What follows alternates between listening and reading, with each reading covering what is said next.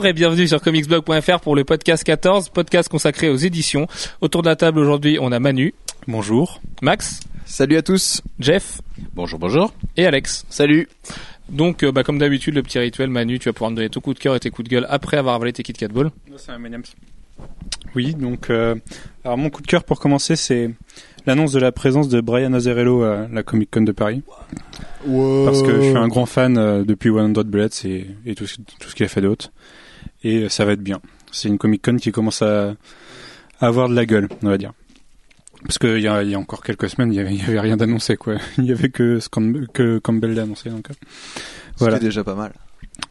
Bon, enfin, pour une convention, avoir un- une annonce euh, deux mois avant, c'était moyen.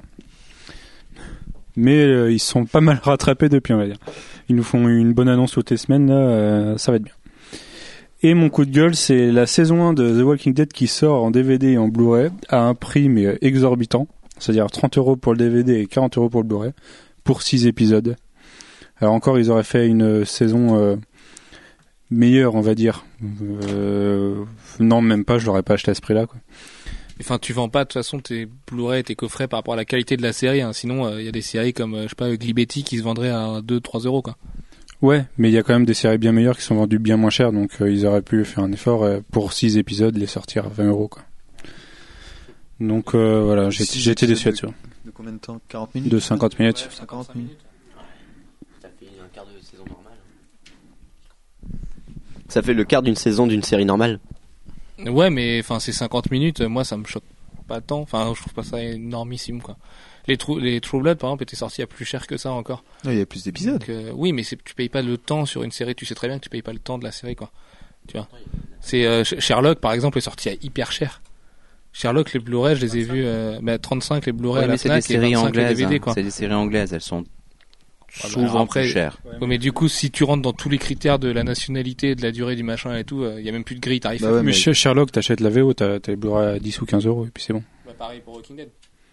Bah ouais, mais je crois qu'ils étaient déjà assez chers en VO. Bah, Su- Sullivan, c'est quoi tes grilles Je tarifaires crois qu'ils étaient à 40 DVD? dollars en VO. Pour moi, la durée, quand même, ça, ça implique pas mal. Mais regarde le film, enfin les films. Alors évidemment, tu compares pas les films aux séries, mais tu payes, tu vas payer 25, 25 euros ton Blu-ray pour un film qui va durer une heure et demie. Et d'ailleurs, les films qui- que le film dure une heure, qui dure une heure et demie, qu'il soit français ou américain, ou alors qu'il soit, bah, admettons, tu prends un film français d'une heure et demie ou un film américain de de trois heures, et bah tu vas les payer le même prix au final. Hmm. Donc euh...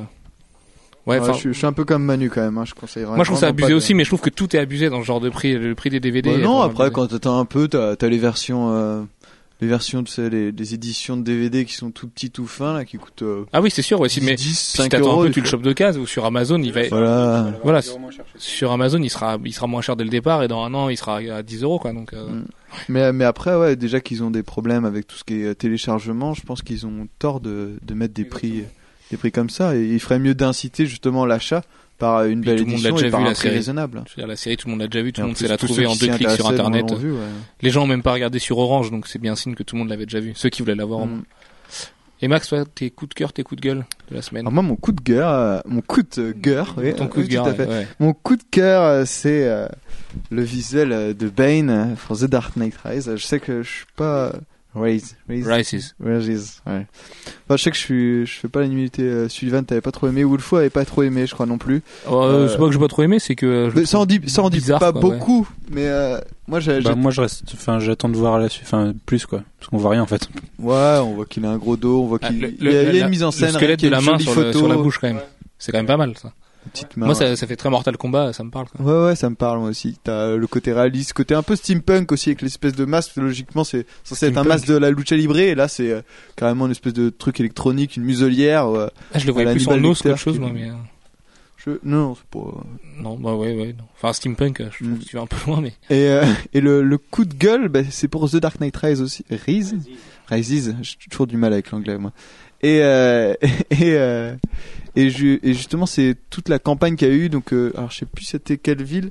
J'ai vu la vidéo où ils ont fait euh, suivre une petite enquête. Alors, je trouvais ça pourtant intelligent, justement, pour annoncer un film euh, de Batman. Ils ont fait une petite enquête. Il y avait tout un public qui suivait des, euh, des animateurs dans la ville. Il fallait qu'ils trouvent des pistes. Et au fur et à mesure, ça les amenait vers un peu plus d'indices. Et le résultat final, pour ça, c'était juste une projection du logo de, de The Dark Knight sur un immeuble. Et euh, quand on voit la vidéo, moi, je, je crois pas qu'on l'ait mis sur euh, sur Comics Blog. Non. Quand quand on voit la vidéo, ben, je la mettrai. Quand je vais faire un edit sur un article, euh, quand on voit la vidéo, en fait, il y a tous les gens qui regardent et qui pensent que c'est un indice. Oui, ils en attendent. Et en fait, euh, ça a bougé beaucoup de monde pour beaucoup décevoir. Et euh, ben, j'espère que ça va pas être ça le film, justement. Ça, ça donnait une mauvaise image, je trouve. Justement, une campagne un peu ratée. Pourtant, le truc euh, avec le message caché de- sur le site web, je trouvais ça balèze. Bah, toi, Sullivan, tu m'as dit que t'avais déjà vu ça, mais moi, j'avais. Ouais, le marketing viral, ça se fait tout le temps. Ouais, mais à ce fait semaines. attends, que- comment tu pensais Il y a le, il y a le site web, il y a l'espèce de bruit bizarre. Mais ouais, si, si. Mais voilà, voilà. si t'as fait ouverture facile, ouais. Mais euh, non, non, bah oui, non, mais c'est cool, c'est efficace et tout. Moi, j'aime bien tout ce qui est marketing viral, mais c'est vrai que c'est un peu déjà vu quand même. Ouais, j'avais jamais vu ça, moi. Avec un plus gros, enfin, le... on a appris hier que leur budget avait été revu à la hausse. Et le budget de Dark Knight Rises, c'est juste, mais, mais, mais c'est incroyable. C'est même pas, c'est même pas le bénéfice de Thor. Mais je sais plus, il y avait pas de chiffre exact, mais ils étaient quand même pas loin des 400 millions d'euros. Ils expliquaient que ce serait entre 400 millions et 500 millions une fois la promo finie, quoi. Oh là là 500 là là millions, quoi. C'est juste colossal. Mais bon, on Qu'est-ce qu'ils vont faire avec ça? on sait que de toute façon ils seront même pas déficitaires par rapport à toutes les recettes qu'a engrangé le de, a en- engrangé Batman 2 donc euh, ouais, je- Et après, peut-être un autre coup de gueule, euh, c'est toujours ce qui continue, c'est euh, les spots TV innombrables de Green Lantern et de X-Men. Mais je crois la, euh, la semaine dernière, c'est pas toi, Alex, qui avait déjà ça en coup de gueule? Non, il y avait pas quelqu'un qui l'avait non coup de c'était pas ça son coup de gueule la semaine dernière. Enfin, enfin bref, je trouve que voilà, comme disait Katchou, il y a quelqu'un qui va faire un, un petit montage avec tout ça et on aura presque le film entier. Il va durer deux heures et quelques le film X-Men First Class? 2h30 Deux heures et demie. 2h20 ouais. Il y a quand même de la matière, mais euh, mais on en a vu déjà beaucoup. Moi, j'essaie d'arrêter de les regarder parce que Et, Moi, les. Ouais, et les les premières reviews sont bonnes. les ouais. premières reviews sont bonnes. Il paraît que c'est le meilleur euh, film euh, de la franchise Oui, X-Men. mais sauf que c'est les gens qui ont dit que Thor était le meilleur film Marvel Studios aussi. Bref, on va pas trop les... Ah ouais, je crois que t'avais bien aimé. T'as Ils disent qu'étonnamment, il est bien lié avec la première trilogie. Ce qui m'étonne, moi, parce que bon, déjà, t'as Avoc. euh, Oui, oui, ils disent que c'est bien lié, ouais. Ouais, ouais, bah, ouais, bah, peut-être. Écoute, on verra ça dans une semaine. De toute façon, dans une semaine, on en reparle. Et non, Max, tu sais très bien que j'ai pas adoré Thor, on en reparle tous les jours en plus, donc, euh, Ouais. Juste que T'arrivais pas à en dire du mal. Ouais. J'arrive pas à en dire du mal, ouais. Mais bon, euh, non, je- globalement, j'ai pas trop aimé Thor. Jeff, coup de cœur, coup de gueule? Alors coup de cœur, euh, bon, je vais en avoir deux en fait.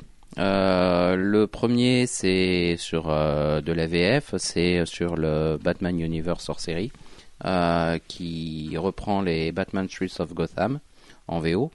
Et ben, là où je trouve que c'est bien, c'est que ça nous fait un, vrai arc de, Batman dans une série majeure qui que Panini nous sert en, en une seule fois, pour une fois, et à un tarif euh, tout à fait abordable, 5,60€, euh, c'est bien. Voilà, parce que sinon, euh, l'autre option, la VO, ça doit être aux alentours de... Je crois qu'ils font un effort sur les, sur les tout premiers arcs en général, mais ça doit être aux alentours de 10, 12, 15 dollars, quelque chose comme ça. C'est bien ton coup de gueule et ton coup de cœur est raccord avec euh, le, le sujet Ah ouais. d'aujourd'hui. Et euh, ah oui, c'est vrai, tiens, j'y avais pas pensé. Euh, L'autre, c'est euh, euh, Warlord of Mass déjà Soris, euh, que j'avais beaucoup regardé à cause des magnifiques couvertures de Paul Renault. Et bah, finalement, j'ai commencé à le lire. Et bah, c'est pas si mal que ça. hein. C'est Donc, vrai. Ouais, Ouais, c'est vrai. Ouais, ouais, je suis Donc, bon, c'est graphiquement, c'est pas top. Ah non, c'est sûr que ça change des couvertures. Euh, mais mais scénaristiquement ça se tient et ça se tient plutôt bien et euh, non non c'est intéressant. Ouais. Voilà. J'ai eu la même surprise que toi en les lisant, je trouvais ça bien aussi. voilà. Alex, coup de cœur, coup de gueule Euh, j'ai peut-être Ah bah non, attends, euh, j'avais j'étais censé Ah, il faire un coup de il gueule. manquait ton coup de gueule, c'est pour ça. Euh, oui, mais je m'en souviens plus, alors on va passer à Alex. Bon bah Alex, euh, de toute façon c'est- c'est c'est normal que t'aies pas de coup de gueule, Jeff. Euh, mon coup de gueule, c'est que j'ai appris qu'apparemment la vache Milka disparaîtrait. Ce qui est con parce que c'était un symbole. Voilà. Ça a un mini rapport avec les Normalement, on attend la fin du podcast pour craquer. euh. Non, sinon mon vrai coup de gueule, c'est euh, c'est en fait euh, l'arrêt de la... non, pas l'arrêt, mais le quasi le quasi arrêt de la série Haunt, parce qu'on a appris qu'après Capullo, c'était Kirkman qui partait de qui partait de l'histoire, et euh, je suis quasiment sûr qu'on n'arrivera pas à, à trouver une euh, cré- une équipe créative euh, au niveau de ces deux-là. Ah, moi je pense que ça va s'arrêter. Ouais, cash. c'est c'est c'est un aveu de un aveu de de non retour quoi. Et euh, façon, Kirkman Capullo dans le genre All Star, euh, tu peux pas, tu peux faire difficilement mieux donc. euh, oui, et puis c'était l'association des deux. À la limite derrière et encore, de toute façon, la série est sombre quand même qualitativement parlant. Ça fait que Oui. vraiment là le, Oui, le- le- le de- nouvel art bah, qui est pas depuis- terrible quoi. Depuis que euh, comment euh, l'innommable ou l'apparition est apparue. Peut-être pour ça qu'ils arrêtent, justement. Ouais, et puis euh, je pense que le départ de Capullo ça a été un gros coup derrière la tête aussi. Donc, euh, Ouais, je pense que c'était un bon Parce que le mec est quand même revenu dans les comics grâce à la série Hunt. Tout le monde a dit ouais Capullo euh, il est, il est meilleur que jamais et tout. Et puis il annonce qu'il s'en va. Enfin bon c'est la vie. Hein. McFarlane pouvait pas le tenir tout le temps non plus. hein. Oui. Donc, euh, Puis il faut comprendre que dessiner un truc chez Image et dessiner un truc chez DC, c'est pas le, le surtout même- Batman. surtout Batman. Surtout Batman. Et euh, sinon, mon coup de cœur, donc. C'est ça. C'est ça. Euh, donc oui, euh, mon coup de cœur, bah, c'est l'annonce euh, des artistes présents au LCF. Tu m'as piqué mon coup de cœur. Ah, désolé. Bah, en fait, ouais, euh, c'est surtout l'annonce qu'on a eue aujourd'hui, Alred et, et Dan Abnett. Euh, moi, je suis fan hardcore de Dan Abnett. Sans blague. le, le fait qu'ils viennent, bah voilà, ça, ça peut que être une bonne nouvelle. Et plus l'artiste légendaire de Picsou, euh, voilà, ils se sont bien défoncés et ça fait plaisir à voir. Ah oui, complète- complètement. Surtout que c'est une affiche. Euh, du coup, bah, j'enchaîne sur les miens. Parce que moi aussi, c'est mon coup de gueule, mon coup de cœur, pardon. Euh, ouais, ouais, ils sont vraiment défoncés parce que c'est des mecs qui sont vraiment rares. Euh, après, voilà, je veux pas faire la mauvaise langue, mais dans d'autres conventions, on voit souvent les mêmes. Et là, ils sont vraiment défoncés pour faire de l'inédit et c'est vraiment à saluer parce que Michael Red, c'est quand même Michael Red. On est d'accord. Euh, Don Rosa, euh, le mec, c'est juste une légende. Surtout qu'ils sont jeunes, la Comic Con. euh, Combien de temps qu'il y a Le LCF, le Lille Le Comics. Festival. Bah pas tant, non, ça fait quand même plusieurs années maintenant. Ouais. C'est que ça grossit quoi. Ils sont sur une vraie courbe de progression euh, qui fait que que c'est de mieux en mieux et ce sera sûrement, enfin au niveau de l'affiche, je crois que pour l'instant c'est la meilleure affiche qu'ils ont jamais fait quoi. Bah niveau tête d'affiche, ouais, euh, ils cumulent. Bah quand c'est c'est c'est c'est presque kiff kiff avec Franco Whiteley et J.S. Williams 3 parce que on aime les deux, mais euh, c'est vrai que Michael Red, euh, le mec il est jamais là, il est jamais en Europe. Là en plus il vient avec sa femme qui travaille aussi. Euh, Don Rosa, Don Rosa quoi. Enfin, Don Rosa, c'est c'est juste euh, les, les réactions sur le web étaient juste hallucinantes hier. C'est normal. c'est- la attends, Voix du le- Nord en a le fait un article, euh, rare ce gars-là. c'est- Ouais, ouais, puis ouais, puis c'est Don Rosa. Enfin voilà, comme Ouais, dis. puis légende, Disney, quoi. voilà, il y a Karl Banks et puis Don Rosa, donc. Bah euh, ouais, ouais, c'est ça. Ouais. Karl Barks. ouais. Barks, pardon. Et euh... Moi, je vais me ramener avec mon- ma jeunesse de Picsou. hein, Je, je- je vais tout faire. hein. ouais, mais en fait, moi, sur- au, au début, euh, j'ai pas trop réalisé qui c'était, et parce que je connaissais pas le mec. Si tu veux. Mm. À l'époque où je nom, Picsou, ouais. euh, je m'intéresse pas aux artistes, et c'est en relisant qu'en fait, c'est ce mec-là qui a fait tout ce que j'ai lu quand j'étais gamin. Je me suis dit putain, ouais. Bah, du moins les meilleurs. quoi. En plus, le mec a une bonne Picsou tête et tout, donc, par euh, toutes les mains, par, par les pires, et- par les pires et les meilleurs. Mais, Et voilà, mais lui, c'est les meilleurs. ouais. mais lui, il a révolutionné le trait de Don Rosa sur Picsou. C'est juste incroyable. Puis voilà, on voudra tous avoir notre Picsou, je pense. euh, Bah ouais. ouais. Non, vraiment, vraiment un gros coup de chapeau parce que un sont- Picsou de Don Rosa, tu peux mourir tranquille. L'affiche est même pas complète en plus et il y a sûrement d'autres beaux noms à arriver. Et rien qu'avec ce cas-là, même des artistes italiens, on a souvent l'habitude de voir les mêmes. Bah là, on voit Emanuela Lupacchino qu'on n'a jamais vu en France. Enfin, il y a quand même vraiment de, de quoi faire euh, une vraie belle affiche. Et puis il y a tout, il y a Kevin Maguire aussi. C'est quand même pas, d'un- c'est pas le dernier blaireau Ouais, monde non plus, Kevin Maguire. couteau, euh, Euh, Enfin voilà, c'est vraiment vraiment excellent quoi. Et- et chapeau. Euh, mon autre coup de cœur du coup, c'était euh, les couvertures de Paul Renault. Euh, bah ouais, putain, j'ai l'impression que ouais, Le fanboy. ça revient. c'est- ça, ça revient, ça, ça revient tout le temps, mais non, non, parce que là aujourd'hui, il a dévoilé celle de Vampirella 11 et de Warlord of Mars euh, déjà Toris 6, et celle de Vampirella est juste euh, pour la compo de la, de la couverture plus que son dessin et tout ça. Il s'est vraiment, il s'est vraiment déchiré. Et moi, je me demande comment il fait pour se renouveler alors qu'il fait toujours des couvertures avec un personnage et euh, une meuf qui est souvent pas très habillée. Et là, euh, c'est juste, euh, à chaque fois, c'est juste différent et c'est juste de plus en plus beau. Et ouais, c'est pareil, chapeau aussi. Ouais, moi je vais juste rebondir là-dessus parce que moi j'ai eu quand même l'impression que là, il est plus inspiré par Deja Soris que par que par Vampirella. Et ben moi, je trouve pas. Moi, je pensais ça sur aussi. celle-là, sur sur celle-là, celle-là, non. la Vampirella est juste sur, incroyable. sur celle-là, non. Euh, mais euh, sur euh, sur les autres, euh, C'est vrai qu'il est à l'aise avec déjà Toris. ouais, euh, je, je le trouvais beaucoup plus inspiré avec Deja Soris qu'avec euh, qu'avec Vampirella. Mais là, la compo en triangle sur Vampirella avec euh, avec sa ah cape, ouais, non, non, mais elle est, elle très bien. ouais, c'est juste waouh, là, là, c'est balèze. Oui, vous la voyez couleur, pas, hein, mais Et mon, et mon troisième coup de cœur, euh, c'est le teaser de Schism ou Schism. Ouais, Schism. Schism. Euh, mais il disait, non, il disait Schism. Schism. Non, il il disait Schism. Ouais, il disait Schism. Ouais, un schisme en bon français. Et du coup, donc le schisme, n'est-ce pas euh, le, Ouais, le teaser d'Adam Quebert avec euh, la baston Wolverine Cyclope. Alors moi, j'étais aux anges. Adam Quebert, qui a jamais été aussi fort qu'en ce moment. Euh, moi, autant les dessins, j'ai trouvé ça super, autant la compo, euh, je- La compo est un peu cheap. ouais, vrai c'est que ça un fait- peu facile. Mais ça hein. fait très 90s et tout. Alors moi, j'adore. Ouais, pourtant j'adore les 90s moi, mais euh, là c'est, je sais pas, je, je trouvais ça un peu faiblard au niveau des dessins, des couleurs, de tout ce qu'il y avait à faire. Même la typo du schisme, Je trouve un peu. Ouais, ouais, le, truc cassé là, ouais, euh, un ouais, peu- ouais. Non, Non, le truc même- cassé entre je, je trouve que c'est le seul truc de bien. Tu vois, bah, D'accord, bah. Ça parle de soi-même, mais petit truc en épine, je sais pas. Ouais. Bon. Bon, bref, toujours est-il que moi, Dame Quebert, bah si le LCF c'est pas qui est invité en 2012, euh, moi je mets des billets sur Quebert parce que vraiment, euh, pff, juste hallu- hallucinant. Voilà. Et mon coup de gueule, pour finir ça, bah c'était comme euh, Alex, décidément, on s'est pas concerté, mais euh, c'était Robert Kirkman qui quitte Hunt. Je trouve ça dommage et en même temps, en fait, j'arrive pas à trouver ça dommage parce que je trouve qu'on c'était ni à la hauteur de McFarlane ni à la hauteur de Kirkman, scénaristiquement parlant. Et il y a que Capullo qui a fait vivre le titre, donc moi je maintenant je l'achète que pour les dessins. Donc Oui, mais un peu comme les débuts de, Spawn, on aurait pu espérer que effectivement ça, ça s'envole un peu. Bah ouais, et puis moi finalement quand je me retourne sur Own, ça a pas été un si bon moment que ça quoi. C'était une série correcte, ce que tu lis, euh, j'appelle ça, les- moi pour moi c'est les comics de transport en commun quoi. Oui, mais le, le premier arc dessiné par Otley était sympa. Ouais, mais après Capullo c'est encore mieux parce que c'est joli et Moi, j'ai trouvé les deux premiers arcs intéressants. Alors la suite, après, je sais pas, Euh, mais euh, les deux premiers arcs, je les ai trouvés intéressants. Surtout le premier, en fait. moi aussi hein, je dis pas que c'est pas intéressant, mais il y a rien de Après, grandiose. euh, non, c'est pas c'est pas grandiose ici, mais il aurait fallu qu'il y ait euh, d'autres choses qui viennent par derrière. Il y a un peu un symptôme euh, des séries qu'on attend trop quoi. Parce que ça a été la même chose avec Spider-Woman, beaucoup de gens étaient déçus. Own, on l'a attendu pendant des années et du coup bah il y a presque le, tout ça pour avec ça quoi. l'équipe qu'il y a derrière. Tu, Mais tu- voilà, quand tu tu lis- t'attends Quand forcément. tu lis quand même McFarlane, Kirkman, Otley, Capullo, Tu dis ça va être juste énorme. Quoi. Même Marvel, coup, je pense, rêve d'avoir ces quatre-là dans son giron, donc. Euh... à ce Ouais, pour euh, pour McFarlane, ils peuvent courir. Oui, pour McFarlane, ouais, c'est un peu mort. Enfin bref, donc du coup, on va attaquer le, le thème d'aujourd'hui parce qu'on a déjà bien traîné sur les coups de cœur, les coups de gueule. Donc les éditions, euh, Jeff, je te laisse faire un petit tour d'horizon des différentes éditions, des différents formats. Donc euh, les singles, les TPB, les HC, hardcover, Deluxe, Absolute et Omnibus et ce genre de choses. Bon, alors on va faire un mini historique, on va faire euh, assez bref, je vais essayer de faire bref en tout cas. Euh, les comic books s'appellent les comic books parce qu'à l'origine... C'est en 1900. oh, c'est bien avant, c'est bien avant.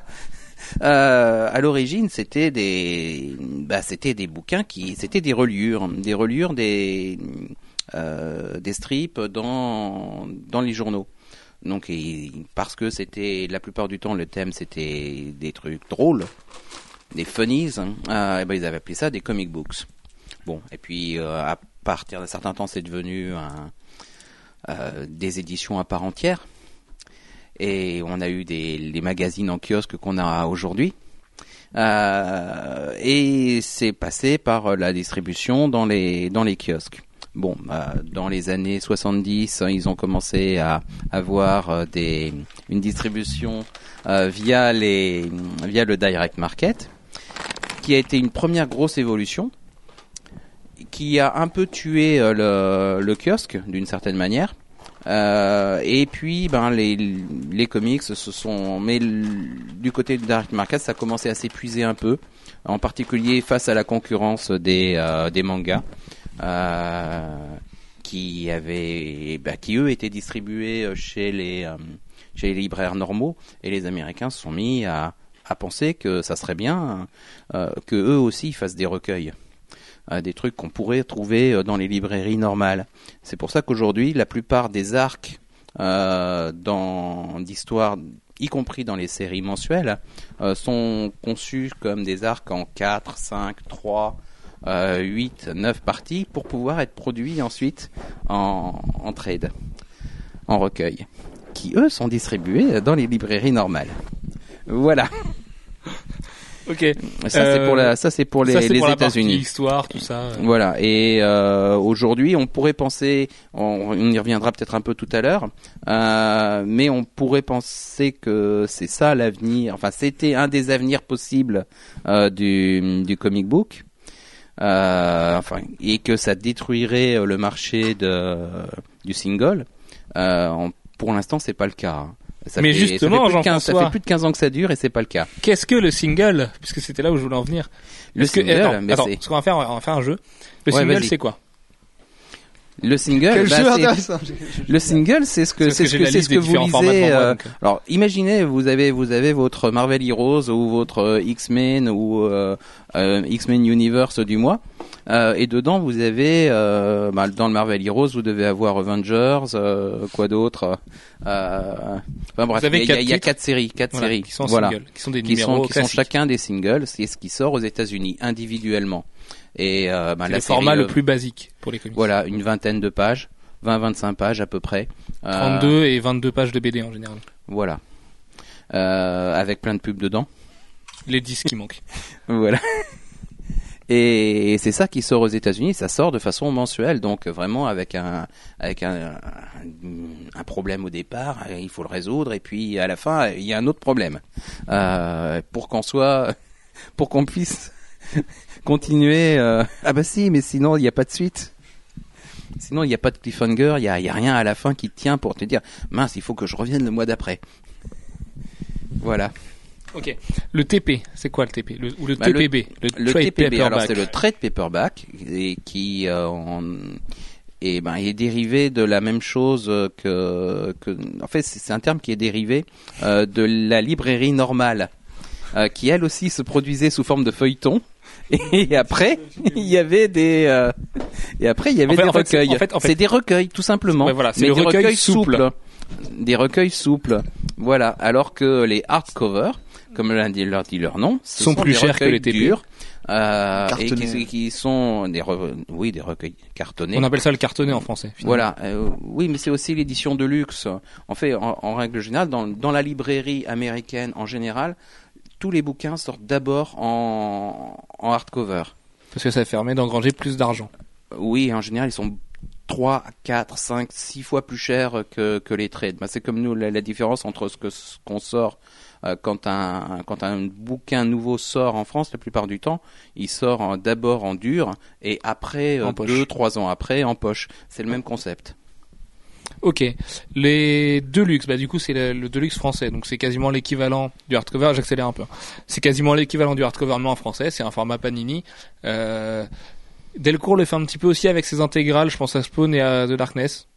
Oui, ben, On le- pourrait dire que c'est du Deluxe. on va dire oui d'une Il y a pas la certaine dust manière. cover équivalent par-dessus. Il y a- chez, il chez Delcourt à peu près. ouais. Voilà, Donc, il y a mais pas la- même limite, s'en de toute façon, plus, Del- moi. Delcourt ne sort pas de souple à part euh, Walking Dead, euh, parce que c'est du noir et blanc dedans, je suppose.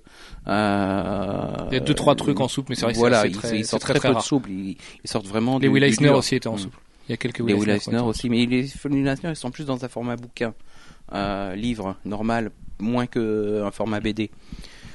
Euh, oui, quoi d'autre? L'absolute après. Alors l'absolute c'est là c'est un des rares formats qui est euh, propre à la VF comme à la VO. Bah, la seule fait, différence entre Marvel euh, et DC. Mhm. Il est dérivé de, de l'édition américaine.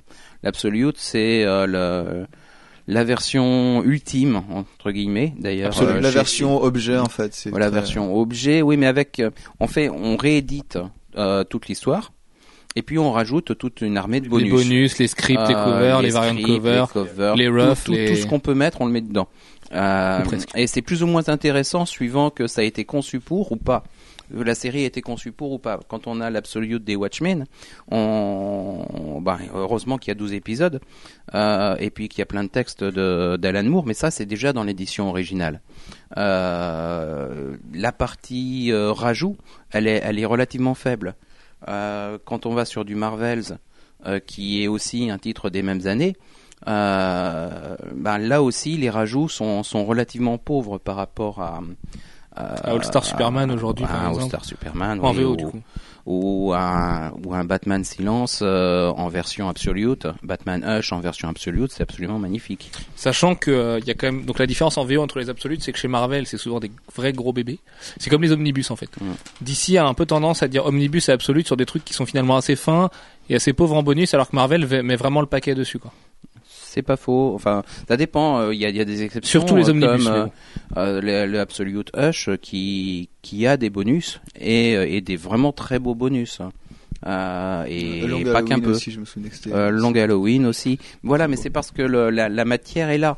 Euh, ce sont des des arcs d'histoire qui ont été produits à une époque où on savait déjà qu'il y aurait des, des rééditions sous forme de, de recueil. Et euh, donc au lieu de euh, jeter les trucs, euh, euh, les perdre, etc., bah, ils les ont gardés. Et du coup, au lieu de se devoir se rattraper avec les trois quatre trucs qu'ils avaient oublié de jeter, euh, ils nous ont mis le meilleur de ce qu'il y avait à montrer. Ouais, même finalement, si c'est pas préparé, la plupart des, des crossovers ou des arcs qui sont faits, il y a des, des essais, il y a des propositions de couverture, il y a des, il y a des croquis, il y a toujours le scénario, donc finalement il y a toujours oui, y quelque a, chose il à y a mettre. toujours des choses à mettre, mais euh, voilà, quand on est euh, sur euh, l'Absolute de Marvels, bah, on a essentiellement les scripts, plus tout un tas de, croquis préparatoires d'études d'Alex Ross qu'il avait faites, mais qu'on a déjà vu par ailleurs. Il n'y a, pas grand-chose de, de vraiment inédit. Alors, parce que ça n'a pas été conçu pour, au départ, ils pensaient pas qu'on garderait tout ça, qu'on en aurait besoin. Et donc l'omnibus qui ressemble un petit peu aux absolutes, euh, moins les bonus en fait. Finalement, c'est l'Absolute, un recueil de plein de numéros, Ouais. souvent 25. voilà. Et, euh, euh, et c'est souvent des gros bébés. C'est pas pratique à lire parce que c'est trop gros, c'est trop lourd. c'est trop gros, c'est trop lourd, mais c'est sûr tu c'est l'emmènes pas le- dans le train. Ça permet d'avoir la Tu peux l'emmener dans le train, mais pas dans le métro. Et surtout pas dans le bus. Par exemple, les Captain America de Ed Brubaker et Steve Epting sont très durs aujourd'hui à, à récupérer en single. Euh, c'est plus simple de prendre les deux, les deux, les deux, les deux gros omnibus de 25 numéros chacun. Et puis, euh, par contre, Mm, voilà, bah, non, quand ils sont encore disponibles, parce que même ceux-là, pareil, les ils, ils omnibus ont aussi, beau, ça- ils ont beau être chers, ça s'épuise. euh, ça s'épuise très vite. Ils ont beau être chers. euh, je me souviens qu'à l'époque euh, du premier Captain America, ils avaient fait une opération, il était à 40 dollars, je crois, ou 30 dollars. Moi, je l'ai acheté euh, 30 euros l'omnibus Captain America 1 à 25. Tout ça? Donc euh, sur euh, sur euh, sur le net, euh, il y avait une. Mais c'était c'était sur. euh, Non, c'était c'était partout. C'était chez tous les chez tous les tous les libraires euh, que je y avait sur le net. En tout cas, ils étaient tous euh, à pas cher pendant une période. il y a deux ou trois possible. ans pendant l'été. Sur thebookdepository.com, ils étaient vraiment pas chers. Oui, non, mais ça, de toute façon, ils sont toujours pas chers. Oui, ça- oui, c'est sûr. Et donc, ce qui est intéressant en VF, c'est que Panini sort, euh, c'est la tradition de Panini, ils sortent un, un omnibus par an en fait. Et du coup, euh, bah là, euh, l'année dernière, c'était Punisher de Garcenis, Steve Dillon. Ouais, épuisé dès sa sortie, avant d'être sorti d'ailleurs. C'est ça. On l'a. Et euh, cette année, c'est le très, alors, très, très fort d'ailleurs. Bravo Panini. C'est le Wednesday Comics qui sort en omnibus cette année. Voilà. Et Wednesday Comics, c'est un beau bébé, donc euh, c'est une bonne nouvelle. Et par contre, euh, ils vont le sortir en omnibus ou Ah, peut-être en absolu. non, en absolute, en absolute plutôt. Ouais, parce mais ils ont pas annoncé encore bon l'omnibus de cette année du coup. Euh, Non, non, mais du coup ils ont pas annoncé le. Ouais, j'ai une connerie. Ouais. Ils ont pas encore annoncé l'omnibus de cette année du coup. On verra. On verra. Et euh, le dernier format, le plus classique pour les lecteurs VF, le kiosque. Donc euh, Oui, bah c'est. on reviendra dessus de toute façon tout à l'heure en parlant des bons plans. C'est un compromis. Voilà, ça sort tous les mois en VF, bon, euh, des fois euh, tous les deux mois. Et il y a souvent quatre numéros VO pour euh, entre 4 et 5 euros. Et il y a Mhm. pareil, il y a quelques exceptions, Wolverine, Deadpool par exemple, qui vont avoir que deux numéros et qui vont être à 4 euros. ou Bref. des hors-séries qui vont être centrés sur bah, sur sur une sur une série, une mini-série, voilà. Donc au lieu de faire plusieurs euh, personnages, eh ben ça va être euh, un seul thème. Et donc, euh, des fois, il y a même des sagas complètes, comme tu disais tout à l'heure avec Batman, Streets of Gotham, de Paul Dini. Et alors, euh, Ma- Manu.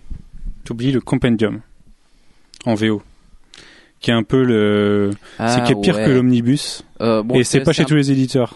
En fait, euh, euh, c'est aussi, on il y a la même chose chez Marvel, c'est-à-dire les Essentials, euh, où il y a euh, quelque chose comme 20 ou 24 numéros, Non, en noir et blanc. c'est pire que ça. Chez, dans les compendiums chez Image et Topco, c'est 50 numéros. C'est 48 numéros. Euh, Très 50. exact. Les, 48 les, Walking Dead. les Witchblade, c'est 50, 50 les deux premiers. Mm. Et euh, j'ai, sinon j'ai Bone en compendium, qui, doit- qui l'intégrale, euh, qui fait en français 9 volumes de, je sais pas, il doit faire 1300 pages. Oui, Et du coup, c'est un peu, ouais, c'est, c'est Ah pire que l'omnibus, c'est, c'est, c'est Après, souvent encore moins pratique à lire du coup. Ah, c'est encore moins pratique à lire. Mais euh, bah, l'inconvénient, c'est que justement, on a un papier très fin. Euh, c'est de la couverture souple parce que sinon, ça serait vraiment trop lourd. Et euh, ouais, c'est vraiment quand tu quand t'as t'as pas moyen de récupérer tous les c'est c'est du bas prix quoi. C'est en, gros- en gros par rapport au single sur l'ensemble, tu gagnes euh, 100 dollars, je crois. Ça, ça doit être un truc comme ça. Sur, Ce qui est énorme. Ouais, ce qui est énorme. ouais. Genre les Compendium Witchblade, tu, tu les as, euh, je sais pas, en, en dollars, je sais pas, c'est peut-être 50 dollars. Je sais. C'est, mais euh, ouais. Donc quand t'as quand t'as une série que t'as que t'as pas eu depuis le début du tout et que t'as as besoin de lire, euh, c'est ça peut être utile. Je crois que bah euh, oui, Walking Dead du coup il y a, il y a le premier qui est sorti 48 numéros. Witchblade euh, ça a beau durer depuis euh, Ils ont sorti un, un Walking Dead comme ça ouais Ouais, il y a le Ouais. Walking Dead euh, Compendium qui fait du 1 au 48. et euh, ouais Witchblade t'en as deux. Tu dois avoir euh, Rising Star à l'intégrale avec euh, toutes les mini et bonus etc. Voilà. On va enchaîner Max, euh, ton sujet, pourquoi la VF est souvent, pourquoi on dit que la VF est souvent moins bien que la VO Ouais, alors déjà c'est pas toujours le cas, mais euh, mais c'est vrai que c'est euh, c'est euh, c'est un avis global, même un avis que moi j'ai. Euh, alors déjà pour revenir sur le rôle de l'éditeur, euh, surtout aux États-Unis, il y a y a cette espèce de division des tâches où il y a y a un coloriste, il y a un encreur, il y a, y a un dessinateur, il y a un scénariste. Déjà tout ça c'est divisé, mais ensuite il va y avoir même euh, dans les éditions euh, quelqu'un qui va faire les onomatopées, donc il va être souvent un graphiste euh, au sein de l'édition qui va peut-être euh, à peine lire le comics et c'est c'est très difficile d'avoir euh, surtout dans le comics des euh, bonnes euh, des bonnes ambiances graphiques des ambiances graphiques cohérentes entre tout ce qui va être de l'ordre du phylactère et de l'onomatopée comparé au, dessin au trait de l'auteur. On parlait de Marvels tout à l'heure. Je l'ai lu en VO il y a pas très longtemps. Moi ça me choque que les phylactères soient soient entourés d'un trait noir parce qu'il n'y a pas du tout de ligne claire de de ligne noire sur sur le trait d'Alex Ross et je trouve que c'est pas cohérent de la même manière, les onomatopées sont dessinées comme ça. C'est euh, le travail d'un éditeur de, de faire ce genre de choses, de contrôler ce genre de choses et euh, d'éditer aussi euh, des beaux bouquins. C'est très important dans dans le monde de pas forcément dans le monde du comics, même dans dans le monde de la collection du livre en général parce que ben comme ben, je viens de dire le truc, c'est qu'on est des collectionneurs avant des on est aussi des, lecteurs, on aime nos histoires mais c'est très important pour quelqu'un aime la bande dessinée aussi important presque de le lire, mais de pouvoir ranger dans sa bibliothèque son ouvrage, son objet, et c'est aussi pour ça qu'il y a des rééditions, parce que on aime avoir euh, cette matière, ce papier, et, euh, et voilà. Euh, maintenant, la VF fait beaucoup moins d'efforts. Alors, est-ce qu'on peut parler d'efforts? Je sais pas, mais euh, en termes d'édition, en termes de couverture, Surtout de, sur les belles éditions. oui. de voilà les, les éditions qui ressortent où il y a tout un crossover à, à l'intérieur à chaque fois tout ce qui va être euh, les omnibus ou euh, ou les hardcovers il y a un effort qui est fait chez la VO bah, tout à l'heure euh, Manu nous a sorti euh, Joker de Brian Azzarello et Liber Meggio où on a euh, un petit gaufrage que j'ai mal prononcé non? Bermejo. Euh, un, on a un beau gaufrage sur la couverture Euh, normalement euh, dans, Attends, explique quand même, c'est quand on enlève la dust jacket, donc voilà, le, ça, truc en plastique comme il y a venir. sur les Alors mangas. normalement, euh, cette jaquette-là, on on n'est pas sûr du nom, on a cherché tout à l'heure, mais Si c'est dust jacket. c'est Dust Jacket. Alors euh, cette Dust Jacket, normalement, Merci, est fait par l'édi- l'éditeur pour euh, vendre le livre. Mais l'amoureux du livre, normalement, enlève, enfin à la base c'était ça, enlève cette Dust Jacket. Dust, Dust ah, comme poussière. d'accord. Dust Jacket, donc, bah, comme son nom l'indique, c'est c'est pour la poussière, quoi. Une fois qu'on veut le ranger dans sa bibliothèque, on enlève euh, cette jaquette-là et euh, on a le livre. euh, un très bon exemple, c'est euh, Mazzucchelli. Mazzucchelli, ouais.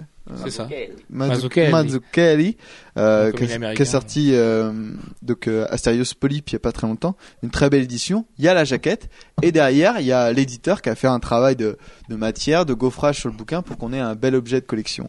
Ça c'est un éditeur qui édite pas de comics normalement. Voilà. Non, c'est Dargo. Mm, C'est Dargo, c'est. Dargo, ouais. Et euh, mais en même temps, c'est très loin du comics, c'est plus du comics underground et encore c'est euh, Oui, mais Mazzucchelli a fait tellement de Oui, comics il a qu'on fait peut- tellement de comics qu'on aurait pu euh, le mettre dedans. Enfin bref, c'est un effort qui est pas fait par euh, par Panini ou par Delcourt ou du moins très rarement. euh, en ce qui concerne donc euh, l'aspect couverture, l'aspect objet, euh, la matière, la lumière. Euh, tout à l'heure, on, on parlait des espèces de vernis qu'on glisse. Vous avez sans doute vu ça. Il y a l'arrière-plan qui va être en mat et il y aura un vernis qui va être déposé sur le personnage. Notamment les éditions euh, chez les Ultimates, ça s'est beaucoup fait, même en VF. On avait un petit vernis. Rien que ça, ça rajoute un petit Ça se côté fait surtout en esthétique. VF, ça par contre. Ça se fait, Ça se fait ça se fait assez surtout en rarement en en VO. VF qu'en VO, mais c'est normal. En, en VO, les couvertures, c'est c'est du papier. Mais c'est un effort qui est fait en termes d'édition plus- et euh, qui mérite d'être souligné. Donc, euh, comme quoi, il n'y a pas que des mauvaises choses, mais qui est trop rare en- encore à dire que c'est pourtant un, un lectorat de collectionneurs, un lectorat qui sont amoureux des objets, euh, où on aime bien euh, avoir euh, des, euh, avoir de, de la qualité, avoir des, des beaux, des beaux livres. Euh, moi, je sais que ben, moi, je suis un amoureux de l'édition, donc c'est encore différent. Mais je sais que ça m'emmerde quand j'ai un papier, euh, un papier pourri, euh, que c'est tout fin, que limite c'est du papier journal, ça pourrait s'abîmer en, en 30 secondes. J'aime bien avoir. euh, Non, mais pour le comic, c'est assez, c'est à débattre parce que t'as des, tout ce qui est années 80, même avant, euh, c'était, c'était sur un papier qui était de qualité bizarre. Donc aujourd'hui, quand tu lis des intégrales sur un papier brillant, mais un mec comme John Byrne, on en a parlé longtemps avec Jeff l'autre jour à la boutique, euh, bah, ce mec-là, il se fait assez massacrer par le papier. Ah, et puis mais- ses couleurs, ses couleurs, enfin, c'est, c'est la Mais Get déjà, moi, je suis contre le papier brillant. Moi, je trouve ça, ça, ça le- Mais du coup, le tu vas pas non plus remettre le même papier mais en que dans France, les on a l'impression, enfin, le- le- euh, l'idée générale, c'est généralement partagée, c'est que les, euh, le papier brillant, c'est le, c'est le beau papier. C'est pas vrai. C'est le papier mat faux, ouais. qui, est, qui est un beau papier. Mm. Euh, le papier brillant, c'est du recyclé. Euh, et euh, par contre, il y a eu des efforts faits aux États-Unis sur les archives, en particulier chez DC, où ils ont sorti des bah, des papiers plus jaunes, un peu un peu jaunis, qui font qu'on retrouve un peu la texture d'origine du du dessin, enfin de de l'impression, et euh, du coup, on a un peu les mêmes sensations que euh, sur euh, Petite sensation de grain, en fait. Que oui, oui, de grain, sensation de grain, et puis Euh, le fait, le fait que ce soit un petit peu jaune, ça apporte la même, la même variation sur les couleurs aussi. que- C'est plus doux, c'est moins, voilà, c'est, c'est plus agréable. Et c'est surtout, ça correspond mieux à, à la nature du dessin à l'origine. Et euh, en VF, il y a Delcourt qui a fait ça chez Walking Dead, où, enfin, moi je trouve, Ouais, tu, C'est un- tu le il y a un beau ça. papier, Ouais. il y a- Le papier est super surtout beau. pour le thème que ça aborde, euh, où c'est l'apocalypse. Oui, il y a un côté vieux papier, un peu abîmé, un peu crasseux. Moi, je trouve que ça va bien avec l'histoire. Avec le dessin d'Adler, en plus, c'est du noir et bien. blanc avec le dessin d'Adler. Ça va très très bien. Et En ça, c'est un temps, choix hein. éditorial. C'est euh, de, de faire ça ou non. C'est un choix commercial aussi, ça coûte plus cher. Oui, c'est un que- choix commercial. Mais est-ce que stratégiquement parlant, avoir du, du beau papier, avoir un beau bouquin, euh, ça se trouve, ça payerait parce qu'il y aurait beaucoup plus de, suis pas collec- sûr. de Pas collectionneurs en qui France, seraient, je pense euh, pas. Bah, il y a pas en aussi France, oui, c'est le vrai. fait que euh, Walking Dead, ils le vendent euh, 13,50€ euh, pour un truc qui est en noir et blanc, euh, qui est avec une couverture souple. Non, non, c'est c'est ça, c'est 13,50€. 13,50. C'est 13,50€ et euh, Désolé pour le euh, blanc, à, train à côté de ça, à côté de ça, vous avez euh, les les Star Wars euh, et autres euh, bouquins euh, taille normale équivalente euh, qui sont à 13,95, euh, 14,50 au pire. Euh, Oui, mais Walking Dead, sont en couleur. plus épais aussi. Oh, je crois pas, non. Si, c'est si, si, si, c'est plus épais les Walking Dead que les Star Wars. Ouais, ouais. C'est pas des arcs, c'est des arcs de combien Euh, bah alors Walking Dead, euh, je- ça, dépend, hein, parce qu'il y en a qui sont plus fins que d'autres. hein. Le 13 par exemple, t'es gros, il me semble. Euh, en général, c'est 6. Et Star. Wars, en général, c'est 4. Attention. Oui, ne renversez pas de bière. Euh, attends, Manu, tu m'enlèves le programme. Oui, donc Max, moi, ce qui m'avait, enfin, ce qui t'avait choqué, je m'en souviendrai toujours, c'est que quand t'avais enlevé cette jaquette, t'avais fait la comparaison entre une édition française et une, et une édition VO. On avait les deux sous la main et la VO c'était gravé en dessous. T'avais un vrai gaufré. portrait. C'est le terme, c'est gaufré. Gaufré et euh, t'avais un vrai portrait ça, faisait vraiment travail d'orfèvre et t'avais envie d'enlever la jaquette justement parce que c'était vraiment joli et tu prends la VF et là t'avais un pauvre logo euh, qui était qui était même pas brillant rien tous les euh, tous les omnibus sont comme ça. Il y a t'as une belle couverture. T'enlèves t'enlèves ta très fragile qui s'abîme la jaquette. Tu t'enlèves la jaquette et là t'as juste un fond de couleur uni et c'est noir. Euh, si Panini avait fait cet effort-là pour les Marvel Book Illustrations, euh, c'est comme ça que ça s'appelait? Je suis pas sûr. ah oui oui oui je vois. Les trucs euh, ouais, Marvel Marvel Illustration Illustration Book, où il y a plein de Delotto à l'intérieur. où il y avait donc euh, la couverture de c'était Delotto et en couverture de Spider-Man il me semble euh, je parle du 2 là mais je crois que les deux étaient pareils. Oui, Le- avec les. le 2 euh, t'avais donc en jaquette euh, couverture de Delotto avec un Spider-Man vu de dessus là qui s'écrase. Et quand t'enlevais t'avais justement donc une couverture toute rouge mais avec un beau papier cartonné et le blanc le Marvel euh, la typo blanche de Marvel qui était gaufrée.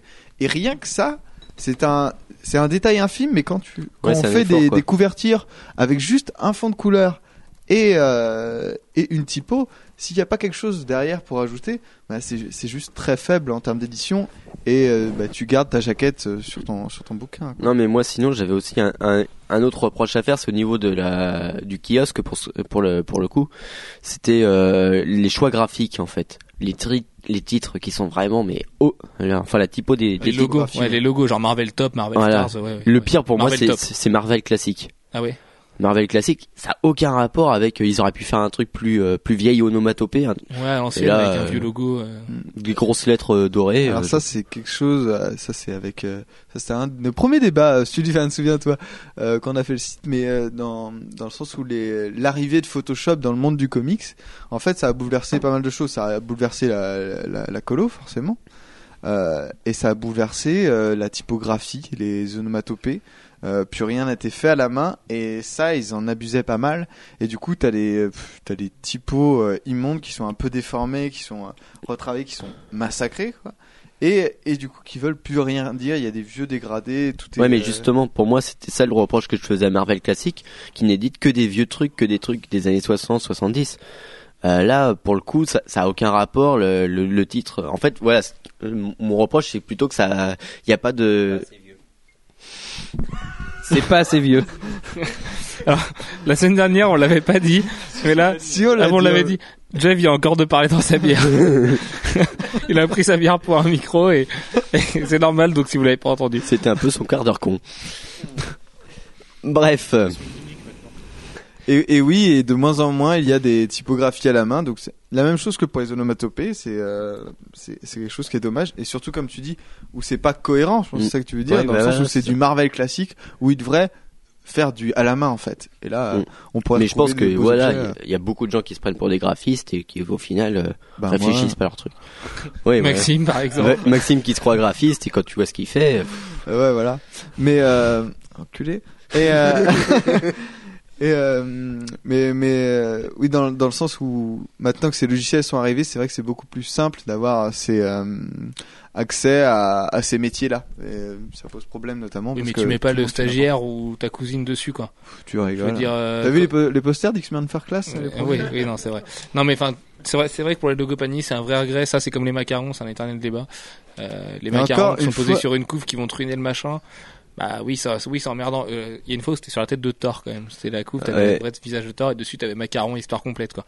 Et là, sous là, prétexte que Thor euh, était en background, enfin derrière le personnage. Oui, voilà, euh, sous prétexte qu'il était pas en premier, au premier plan. On a vu, on a vu des macarons en, en autocollant, mais c'est trop rare. Bah oui, c'est trop rare parce que ça coûte plus cher. Encore une fois. Je me rappelle que les premiers macarons autocollants déchiraient les couvertures. Alors Maintenant, ça aussi, ça vient. Je pense que ça vient de la division des tâches, dans le sens où on demande à n'importe qui euh, de, réaliser une couverture. Alex Ross ou Crémier de l'auto, on va lui demander de faire une couverture, mais il va pas avoir de, je pense pas d'indication sur la mise en page future qui, va être mis. On va le, si il y en a, je dis des bêtises. Euh, tout, est cadré au- à ce niveau-là. Ils savent où seront les titres Hmm. et où seront le- où sera éventuellement le code barre, où sera le prix, euh, voilà. Et c'est parfois eux qui le décident et parfois ils en jouent. Jess Williams parfois ils en jouent, oui, parfois parfois ils jouent avec ça aussi. Ils changent, euh, ils changent la typo. Il est arrivé qu'il y ait eu des numéros qui soient faits à l'italienne euh, dans l'autre sens et là ils ont joué avec. Euh, Une journée Une nous dit Alex. Je sais pas parce que moi j'ai les variantes X-Men donc. euh, euh, Ah oui oui oui bah la cover Il y a eu un oui. numéro des Fantastic Mais Four euh, par Byrne euh, où il était, c'était tout à l'italienne. Et euh, bon, ils, ils savent où, va- où vont être euh, les titres, où vont être les choses. Ok, alors Et, ça je savais euh, pas, d'accord. Par contre, quand on arrive sur la VF, euh, ben là, euh, ils savent pas où ça va être euh, les. Mais les parce que c'est refait du le- coup, donc c'est euh, parce que c'est forcément des ajouts. C'est forcément euh, tu, sur la couverture de Marvel Heroes, Bah, tu faut vas rajouter voir le Avengers, Panini, tu déjà. vas- il faut voilà. Mais il c'est des faut- ajouts qui sont dispensables, Voilà. c'est ça qui est énervant. En fait. Alors, C'est qu'il y a des macarons qui ont été bien couverture placés, hein. Superman 900, euh, j'arrive pas à retrouver qui c'est qui l'avait fait, c'est pas Alex Ross Alors t'as Alex Ross, Adam Hughes. Si, si, si, ou- avec la, la chaîne, la chaîne qui fait le C'est Adam 900. Hughes. C'était Adam Hughes, voilà. Eh bien, rien que cette couverture-là suffisait à elle- à elle-même en fait. Ah Sur- pas de titre, voilà. On voit qui c'est Superman, pas besoin d'écrire Superman. Même s'il le ressemble à Robbie 900 dans la Williams. chaîne, et on sait que c'est le 900 qui va arriver. C'est Action Comics, pas Action Superman. Comics, ouais. d'accord, excuse-moi. Moi, je parlais vraiment de la VF pour le coup. La VF, on va te mettre un macaron, histoire complète, et ça fait juste chier. Alors des fois, Panini l'a bien fait, a mis ça sur un background qui était tout noir, donc tant mieux, c'est pas grave. À la limite, c'est pas grave, vu que de toute façon, et du coup, ça va nous permettre d'enchaîner. Euh, les kiosques, tu les payes beaucoup moins cher que ta VE. Donc t'es prêt à faire cette concession-là aussi. C'est comme le fait de pas retrouver ta couverture, les, les quatre couvertures des numéros qui sont dedans. Tant pis, ton numéro tu le payes 4,10€, 4,20€ dans le meilleur des cas, et euh, les quatre numéros VO t'auraient coûté un peu plus de 12 4,60 euros ou, ou 10 euros quoi, dans le meilleur des cas. Mais on préférait les avoir, comme on l'a dit tout à l'heure, c'est un milieu de collectionneur où tes couvertures, t'avais envie de Mais les pas avoir. forcément parce qu'il y a des des fois il y a des trucs bouche-trou que tu vas prendre en VF parce que tu les t'as pas envie de les prendre en VO. La mini-série Jackpot par exemple, euh, t'as pas forcément envie de la prendre en VO, bah tu la prends en VF parce qu'elle te coûte rien, tu vois. Et c'est sûr que si tu veux prendre Mighty Thor ou Ouais, mais là, tu ou dans le principe ou où toi, Flashpoint, tu prends la VO. tout lire. Mais parce que des- on parle à des gens, je pense, qui ont envie de tout lire et puis Ouais, mais euh, tu vois, les, les gens qui se mettent aux comics, par exemple, ils, ils vont avoir euh, plus euh, l'en- l'envie de lire euh, petit à petit, de lire que certains arcs ou que certaines séries. Et oui, euh, mais ils vont ils vont sombrer comme nous du coup, tous. tu sectionnes. Ils vont ils vont, ils vont finir non, par je tout pense lire. pas qu'on qu'on est obligé de. Si si, c'est obligé, c'est une drogue. Alors, bah du coup, Max, ça va encore être à ton tour. Est-ce que tu penses, enfin, le travail de maquettiste, comme bah tu l'as, t'as déjà un peu répondu à la question, c'est un travail à part entière et tu voulais nous parler des tranches, notamment? Euh, ouais, les tranches, bah, la différence, euh, bah, ça c'est une question de format encore une fois. Les, les singles où il n'y a pas de tranche, donc euh, on est toujours dans dans, Moi, dans je veux juste passer un petit coup de cœur. C'est les tranches d'Emmanuel Proust pour Last Days of American Crime qui sont juste magnifiques. C'est avec une énorme typo qui prend toute la C'est largeur vrai de la qu'elle est, elle est bien. Elles sont super jolies. Quoi. Elles sont très ça bien- ressort bien. Le logo bien Emmanuel Proust ouais. est bien mis. C'est Mm. dans le haut, il me semble, ou non, c'est tout en bas. Mais euh, vra- vraiment, c'est un, un vrai, un vrai beau boulot là-dessus. Mais dans l'ensemble, l'édition d'Emmanuel Proust, euh, elle est bien foutue. Ah oui, complètement. C'est c'est Bah, vraiment des, des beaux aussi. objets, ouais. Emmanuel Proust est cher, donc le prix est justifié, ouais. Mais c'est vrai que c'est des beaux objets de collection qui n'ont pas besoin d'une réédition Et derrière. puis Last Day of American Crime, C'était vachement bien. c'est bien. On est d'accord. Et donc ouais, donc les tranches, Max. Et les tranches, alors il y avait euh, donc cette, euh, ce problème de collectionneur où tu veux ranger ton, ton comics et c'est vrai qu'il y a des formats single où il n'y a pas de il y a pas de tranche et du coup bah déjà il faut pour En VO ton single, il n'y a pas de tranche, ouais. Hein? En VO single, il n'y a pas de tranche. Ouais, donc en VO single, il y a pas de donc Ça tranche. te fait de- des trucs à acheter en plus. et, euh, chose qui est en VF donc c'est peut-être un, un bon coup pour le coup pour, pour Ouais, la un VF bon point. Bah la VF est pratique à ranger dans une armoire Ikea Billy. Par Hein exemple, ta VF elle ressort bien quoi. c'est Oui. pas le même format ouais. Ce que tout lecteur de VF a, a chez lui. Ah bah je pense que ouais, il faut une Billy oui, enfin plusieurs Billy oui. Mais euh, il faut il faut des Billy si tu veux ranger tes comics quoi. Pour ceux qui ont un Ikea pas trop loin de chez eux. Oui, bon, il y en a partout Oui, il y a l'équivalent chez maintenant. On Conforama. a tous euh, un Ikea façon, pas très loin de chez nous. Alors- c'est moins bien. Oui. Ah, alors oui, le travail de maquettiste, moi j'ai peur. Tu vois, je- j'en reparle, j'en reparlais, euh, j'en reparlais euh, tout à l'heure. Oui, je, je le relance dans le sujet. Euh, j'en, avais parlé tout à l'heure de Thierry Mornay qui disait quand on l'avait interviewé, euh, rapport à, à Panini, euh, dans, dans le sens où il disait que c'était géré par des licenciés et pas par des éditeurs de BD. Euh, moi, je le rejoins sur ce point-là. dans- Dans le sens où c'est, euh, on sent que c'est, c'est commercial, qu'il faut aller vite, et je suis pas sûr moi que ça soit. euh, Bah alors là, Des- par contre, du coup, on va enchaîner, en- enfin, on va revenir sur la tranche. J'ai beau aimer les éditions de Delcourt, les trouver super solides, euh, des traductions bien, souvent un respect de- des planches originales et tout, même si des fois il y a une numérotation en bas qui fait que tes planches à raccourci. Bref, c'est un détail. Et ben, je trouve que les tranches de Delcourt sont pas jolies, par exemple. C'est toutes les mêmes, quoi. Elles sont, elles sont complètement impersonnelles. Alors que Panini arrive parfois à se mettre de côté. Des fois, ça arrive que Panini ne mette pas ses logos sur les tranches, notamment sur les DC. Sur les Oui. Deluxe DC, il n'y a pas les logos Panini. Et du coup, au final, t'as ton Batman euh, Silence, par exemple, avec ton logo DC qui est plutôt joli. Et moi, à, à la limite, il y a, il y a certaines fois où je préfère les tranches de Panini que Delcourt. C'est Mm. peut-être la seule chose que je préfère de Panini à Delcourt, mais je trouve Ouais. que sur les tranches, euh, Delcourt pourrait être peut-être plus créatif. Parfois, ils me font Après, même des efforts avec les graphiques aussi novels. d'avoir. Pardon, excuse-moi, Alex, je t'ai coupé. Euh, je voulais dire, il fait, il- parfois Panini fait des efforts avec les graphiques novels, no- notamment sur X-Force, où euh, vraiment le- l'ensemble est, est travaillé. Mais Delcourt, euh, Delcourt, c'est une vraie volonté de leur part d'avoir des, euh, des, des tranches similaires dans le sens où quand euh, il y, a, il y a des extrémistes des, des maisons d'édition, il y en a qui cachètent que par maison d'édition. Oui, euh, fais-moi la grimace, Sylvain. Ah, d'accord. Et, euh, et euh, par exemple, quand tu regardes ta bibliothèque, hop, toutes tes, euh, tes éditions Delcourt, tu les reconnais au premier coup d'œil parce qu'elles sont, euh, elles sont de la, de la même manière. Mais ça, c'est une volonté graphique. Et moi, je trouve que Delcourt se débrouille plutôt pas mal justement graphiquement. À mon avis, il doit y avoir des, des bons graphistes qui travaillent sur les maquettes. Je requiers une réédition de BPRD2 qui n'a pas la même tranche que les autres. Et d'ailleurs, bah, Merci, moi c'est pareil. Pour mes Star Wars de Clone Wars, euh, j'ai des vieilles éditions Delcourt où c'était écrit avec une petite typo et après ils sont, il y a eu, il se passe à la nouvelle et du coup ça me choque parce que j'ai un, un trou entre mes mon tome 3 et mon tome 4, c'est pas les mêmes tranches. Mais souvent, ça dépend du succès de la série. Alors, euh, quand ça marche bien. puis Delcourt avait changé on- vraiment ses habillages à un moment donné. Euh, Mais ça, ça, y a, vieux. Hein, mais... Ça, c'est un problème qu'il y a dans, dans toutes les maisons d'édition de bande dessinée. Moi moi qui lis un peu de tout, à, j'ai des tranches euh, chez Soleil, c'est un mauvais exemple, mais chez, chez Soleil, a, rigole pas Alex. Chez Soleil, par exemple, euh, on va, j'avais commencé les- la série Troll de 3 et euh, c'était une certaine euh, tranche. Et quand ça a commencé à avoir du succès et que ça a eu sa propre typographie, il la mettait sur la tranche. Donc euh, au milieu de la série, en fait, les, les tranches changent. Ouais, c'est ça. Avant, c'était une typo classique et une police classique, et après, c'était le logo de la série. Voilà. Ouais. Quand quand faut que ça produise en chaîne pour euh, et quand ça commence à avoir euh, un certain succès, c'est différent. La manière d'éditer est différente. On attend plus d'une euh, d'une euh, d'une grosse série en termes d'édition que d'un petit truc qui sort comme ça. Donc euh. Ça marche. Les deux gros morceaux du thème. Euh, Est-ce que les comics digitaux, ça fait bizarre, on a l'impression que j'enchaîne par rapport à rien. Et euh, est-ce est-ce que, sans est-ce que les comics sans transition. euh, sont amenés à prendre le pouvoir? Est-ce que tu penses que les nouveaux modes de lecture, tout ce qui est iPad, iPhone, tablette, euh, attends, attends, attends, c'était comment dans ce Spark? Oh, il y a un- le nom de la tablette, la Toshiba. Euh, oh merde, j'ai ouais le Handy Book de South Park. Ah, il vois, est la- nul cet la- non, il est trop bien. La tablette Amazon. euh, euh... c'est ça, Human sans iPad. Oh, où il se moque de Steve Jobs et tout, des Mac users. C'est pour ça, parce que t'es, Mac user, tu t'es, t'es vexé. Et euh, du coup, ouais, est-ce que, est-ce que vous, euh, toi, toi Max qui lit des comics en 2011, toi Jeff qui lit des comics depuis toujours, est-ce que vous pensez que l'un, enfin que l'un ou l'autre est amené à disparaître, en fait?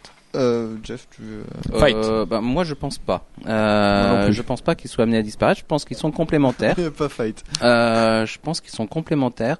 Euh, on a vu aussi bien. Alors, ce qui est vrai par contre, c'est qu'il y a une fuite des ventes potentielles euh, de, du lectorat euh, de, de Marvel, de DC, enfin du comics en général, euh, vers euh, vers de la lecture de ben digitale. Euh, et ça, ça leur enlève une partie de, leur marché source. Euh, après, il reste, euh, suffisamment de, de monde pour qu'ils continuent à produire. Et euh, jusqu'à présent, on a plutôt vu, on a vu des choses qui faisaient, qui marchaient dans, aussi dans le sens inverse. C'est-à-dire qu'on a vu un certain nombre de succès du web qui sont passés ensuite au format papier. Euh, je pense en particulier à toute la ligne. Excop par exemple, c'était un, c'était un oui, qui, qui a été un gros succès euh, sur le web. Euh, Space Girl de Travis Charest. hmm. C'est parce que Travis Charest c'est un dieu aussi. Donc, Ouais. Euh, c'est des boîtes, ouais. qui, qui a été un gros succès euh, sur le net et euh, qui du coup s'est retrouvé euh, publié chez chez Image. Freak Angels, oui. c'est- pas Dark Horse pour euh, Excop Je crois que c'est Euh, Dark Horse. hein, c'est mais, Dark euh, Horse. Ouais. Oui, parce qu'il y a la pub de Most Awesome oui, Comics oui, Ever. oui, t'as raison. Tu as Alors, raison. moi, je suis, en fait, je suis Et pour, tout à et pour Space. Girl, pour Max, pour rebondir sur ce que tu as dit sur Space Girl, c'est édité qu'en français, en relié, chez Carabas. On est Ah, les c'est seuls au monde à les avoir. Non, D'accord, ok. non, non. Et j'espère qu'ils vont sortir Alors, 2 parce justement, qu'il est rendu au numéro Pour rebondir 71. là-dessus, pour le coup, c'est un vrai rebond. Euh, je suis d'accord avec euh, avec Jeff sur tout ce que tu as dit. T'as raison. euh, le dans le sens où c'est complémentaire parce que c'est deux choses différentes. Tu diras pas de la même manière. euh, tout ce qui est web comics, euh, c'est fait pour être, euh, enfin tout ce qui est euh, créé en fait en web comics, c'est déjà fait pour être lu sur un écran. Donc même la, hiérarchisation, la décomposition de l'histoire va être faite dans, le sens où tu fais défiler ton écran. De la même manière que quand tu vas créer une bande dessinée, tu vas essayer, quand tu fais tout ton découpage sur une planche, tous tes mini découpages, tu vas essayer que le- la dernière case en bas à droite, ben, Et t'amènes la euh, plus euh, euh, voilà, elle te laisse un, un petit goût Un petit amer, kiff. euh, envie de tourner l'autre page. Et de la même manière, on travaille euh, ces webcomics. Donc c'est deux choses différentes. Et encore une fois, le, le comics c'est un milieu de collectionneurs, d'amoureux de l'objet. Et c'est pour ça que moi je pense le l'aspect papier va, va ne va pas disparaître. Euh, du moins pas pour ces comics là. Et que c'est pas lisible. on est tous autour de la table, on a tous lu des comics sur écran qui n'étaient pas dessinés à l'écran.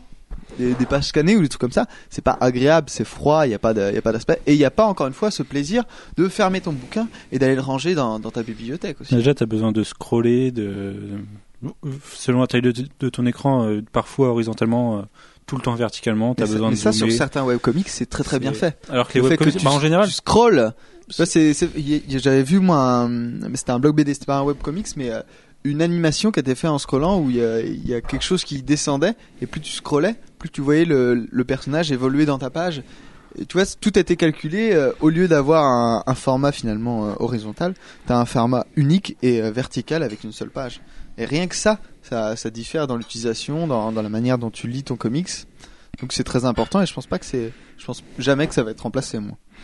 Euh, Il y, a, il y a un petit truc à rajouter peut-être par rapport à ça, c'est que CrossGen, qui avait été un gros innovateur dans les, il y a, il y a une dizaine d'années, en lançant son univers cross-gen d'une part, euh, mais ils avaient été aussi innovateurs dans la dans la diffusion. Euh, C'est-à-dire que au- environ cinq mois après les sorties, ils avaient mis euh, un abonnement possible sur le net à CrossGen Universe euh, qui, qui permettait de lire en ligne les, euh, euh, les épisodes euh, précédents. Et bah, ça n'a pas marché. Bon, d'une part parce que sans doute... Il n'y avait pas euh, encore il y a- l'iPad. oui, oui, mais bon, même tu pouvais quand même les lire sur des écrans. C'est- Voilà, tu, tu pouvais les lire. Euh, C'était sans doute trop tôt d'une part. Ils ont été trop en avance. Euh, et d'autre part, ça, ben, en fait, il y avait l'équivalent en PDF, en ou enfin en image euh, tout simplement scannée, qui était disponible gratuitement sur le net sans prendre d'abonnement. Euh, donc, euh, je pense que bah, de ce côté-là, ils, ils étaient à la fois trop en avance et pas forcément assez réalistes par rapport à ce qui était possible. Mais de Aussi. toute façon, il y a, y a des, des formats de fichiers déjà informatiques spéciaux pour les comic books, qui est Oui. les, les archives CBZ ou CBR. Oui, le oui, je CB sais, euh, oui. signifie ce En réalité, c'est du, c'est du, c'est pas du zip. c'est- c'est- Bah si derrière c'est de la compression, Voilà, c'est de la compression zip ou compression RAR complètement ou- mais fichier mais- de base, mais c'est- c'est euh, juste un format. mais c'est mais optimisé pour euh, pour fonctionner avec des logiciels qui lui permettent de les lire euh, de façon un peu plus euh, un peu plus souple que si tu les lisais en PDF. Euh, après, on en revient au fait que de la lecture de comic book classique sur ordinateur, c'est vraiment pas agréable. Bah, D'autant Mais- plus que le format est pas fait pour le format de l'écran. Euh, et, et si tu as une splash page, eh ben, t'es es bien embêté. Enfin, une, dou- une double splash page, t'es bien embêté parce qu'en fait, t'en vois que la moitié. Euh, et ça, Et- c'est très Et chiant. tu, et tu vois quand même, euh, la, même la plupart des, des, euh, des blogs BD aujourd'hui, que ce soit français ou, ou américains, euh, quand ça a du succès, c'est édité, c'est édité en papier finalement. Oui, toujours. Donc il y a toujours ce retour au papier, ce retour à l'objet. Donc c'est pour ça, moi je pense. euh, Mais euh, le problème de- du web, le Ah. problème du webcomics, c'est que euh, il y a certaines planches qui sont pas capa- qui sont pas possibles à faire en, en webcomics. Je pense à certaines splash pages, euh, voire double page, qu'on peut voir euh, dans dans les comics normaux, qui ont un peu l'impact d'un fulgure au point. Tu peux pas les retrouver euh, sur un, sur un webcomic. Cette phrase était préparée. Hein. Pensez, pensez pas que c'est naturel. Il l'avait noté sur un bout de papier qu'on a retrouvé chez Arkham le week-end dernier. Non, bah, bah oui, bah là, je suis moyen d'accord parce que si tu retournes ton, i- ton iPad ou ton ta Toshiba euh, ND ton Book, écran, tu peux pas. euh, tu- ouais, sur, sur un écran, oui. Mais c'est vrai que sur un iPhone, c'est dégueu. hein, on est d'accord. Mais mais l'iPhone, c'est vachement de la lecture case par case aussi. Tu vois où tu mets. euh, Oui, mais le, le problème de, de l'iPad, c'est qu'il y aura toujours le l'écran. des pauvres qui n'auront pas d'iPad. Parce que nous-mêmes, on peut pas se payer d'iPad. Ou les gens qui ont une sœur qui vont à New York et qui, qui osent pas prendre l'iPad parce que c'est pas les prix prévus. C'est ça. Sinon, c'est ça, c'est possible aussi. Non, mais euh, ouais, non, sur, sur un iPad, quand tu le retournes, ta splash page, elle est pas mal quand même, tu vois. Non, mais parce qu'il y a l'écran. Tu, tu ressens pas autant, je pense que que tu ressens pas autant la, la splash page. Ah oui, c'est sûr que tu ressens pas la même chose et c'est pas la même taille, oui, mais c'est tu perds pas tout quand même. C'est vrai que c'est moins bien. Je suis le premier à le dire, mais tu perds pas tout quand même. Et il y a quelques pages qui peuvent être, euh, qui peuvent bien te casser la, tu vois. Est-ce que ça va pas amener des nouveaux lecteurs? Sur ce type de format uniquement? Bah moi je C'est pense ce que je disais, moi. C'est peut-être aussi une question de génération. Et il y a aussi Ah oui, une c'est hyper grande générationnel, différence- ouais. Il y a aussi une grande différence dont on n'a pas parlé, c'est la couleur. Euh, dans le sens où quand on imprime, pour vous la faire vite, quand on imprime euh, quelque chose, on imprime en offset globalement. Les, les impressions sont faites en offset, c'est-à-dire qu'avec euh, quatre couleurs, c'est MJN, euh, cyan, magenta, euh, jaune, noir. À dire que quand on est sur une résolution d'écran, c'est la lecture d'un écran, c'est euh, trois couleurs, c'est euh, RVB, c'est rouge, vert, bleu. Et euh, et ces couleurs-là, en fait, le RVB permet d'avoir des tons qui ne sont pas disponibles à l'impression. Si je veux faire du fluo, il va falloir que j'utilise un autre passage pour mon impression. Il faut en CMJN, il y a donc il y a quatre couches, il y a la couche de CMJN en fait. Mais si je suis en RVB, c'est juste de l'éclairage. Ma couleur, c'est de la lumière, et donc je peux faire quasiment tout ce que je veux avec ma couleur. Chose que tu peux pas faire en offset. Donc, Oui, mais aujourd'hui l'édition C'est- a pas pris le pli encore, de toute façon, de faire ça. Eh Parce bien, que pourtant, t'es sur un et- matériau qui est sur des et planches je- originales et au je, départ. et je- et je rebondis. Et, euh, et si, euh, parfois ça arrive, par exemple le, le, le vernis que tu vois sur, euh, sur les VS, sur certaines euh, couve, bah ça c'est euh, un planche, euh, une couleur en plus. En fait, c'est considéré comme une couleur en plus. C'est un vernis, c'est une couche en plus que tu passes. De la même manière que tu pourrais faire passer euh, une couleur en plus, je sais pas, un, un jaune fluo, tu peux pas l'obtenir, l'imprimer en CMJN. Il faut que, il faut que tu l'imprimes euh, à part en fait, sur dessus, en, sur impression. Donc c'est euh, c'est un avantage que peut avoir l'écran par rapport à la couleur, mais ça n'a jamais été encore euh, Mais exploité. dans le cadre des comics, il faudrait encore une fois que les auteurs prennent ce pli-là sur leur planche et après, enfin tu vois, Oui, c'est- le matériau de base. Aujourd'hui, tout le monde n'est pas en digital de toute façon, donc t'as encore la- le contact avec la vraie peinture et les vrais ancrages et le vrai encre de Chine, quoi. Donc, et tant mieux, parce que même des gens euh, comme Stefano Caselli, par exemple, qui bossent en tradi, donc qui est sur des vraies planches euh, à l'ancienne, parce qu'aujourd'hui il y a de plus en plus d'artistes qui bossent uniquement en digital, et ben lui avoue que de toute façon l'avenir est dans le digital. Lui pense que euh, l'édition va devoir s'arrêter un jour ou l'autre. Et il reprend l'exemple, les, les sempiternels exemple de la musique, de euh, bah oui les MP3 sont venus remplacer les CD qui avaient déjà commencé à un peu détruire l'industrie. Et puis euh, Même moi, même toi, tu disais tout à l'heure que la musique c'est différent en termes de collection par rapport aux comics. bah oui mais Comics, euh, tu vois, c'est le, nous, le côté, notre euh, génération, Je pense qu'il y a On a- puristes et des non puristes, c'est tout. Ouais je, je, voilà, je- t'as je conclu tous les, les podcasts de l'année avec Je, ça. je sais pas parce que tu, tu peux te dire puriste de musique et de pas avoir de, d'avoir que des MP3. Moi j'ai Oh, plein je de suis pas qui, convaincu ça. Bah, j'ai plein de potes qui vont, qui bossent dans des studios qui sont, euh, euh, enfin, on a l'exemple avec Flo, hein, euh, et toute sa famille qui fait de la musique professionnellement. Et bah, en attendant, ils ont des MP3 et ils ont, ils ont pas tous l'amour du vinyle ou du CD. Donc, euh, pourtant, pas. les mecs, ils passent leur, ils passent leur vie à produire de la musique et, euh, genre- et après, oui, c'est génération. Moi, je pense que c'est purement générationnel. Tu penses que Flo a pas d'album du tout Ça m'étonnerait.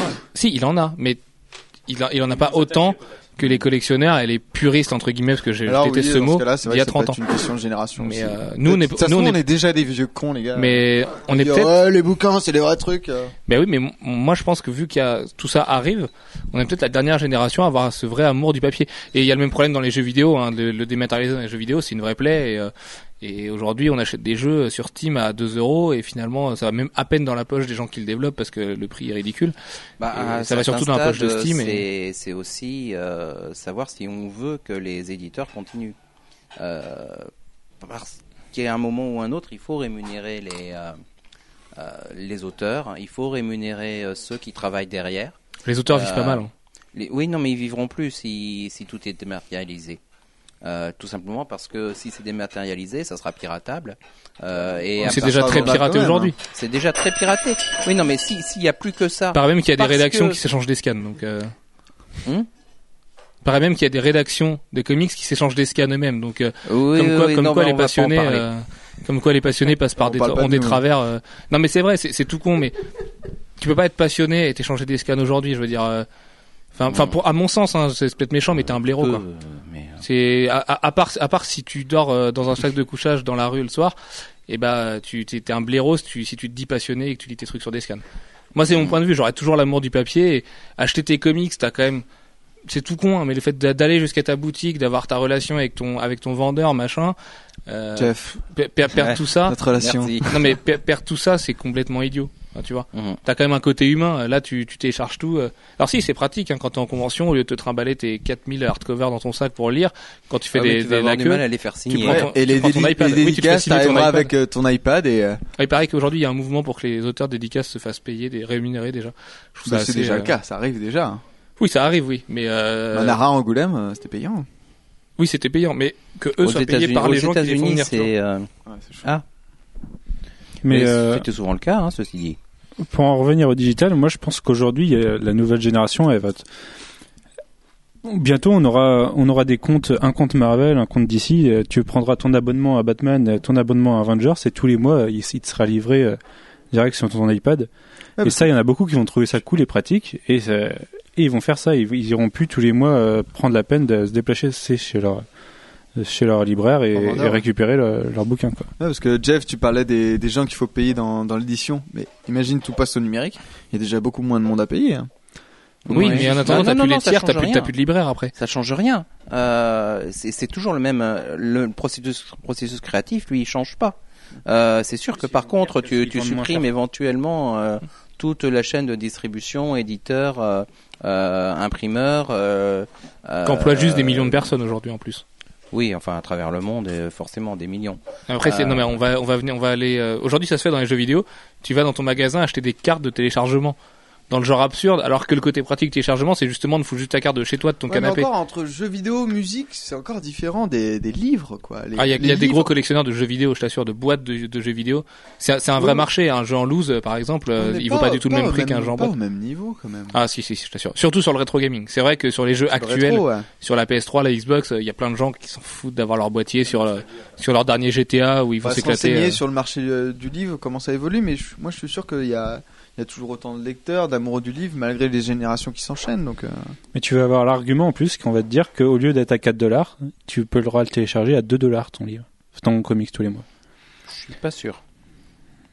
Bah, c'est le cas aujourd'hui parce que c'est de l'appel d'offres en fait. Finalement, c'est comme le fait d'offrir les, je sais plus, c'est les cinq premiers Hellboy qui sont offerts sur iPhone. Donc euh, tu, sur iPhone, t'as les cinq premiers numéros d'Hellboy qui sont offerts. Moi, moi, je les ai lus comme ça, j'ai un peu honte. Et euh, non, mais c'est ouais, ouais, et c'est là que j'ai découvert que oui, c'était pas terrible la lecture euh, case par case, machin comme ça.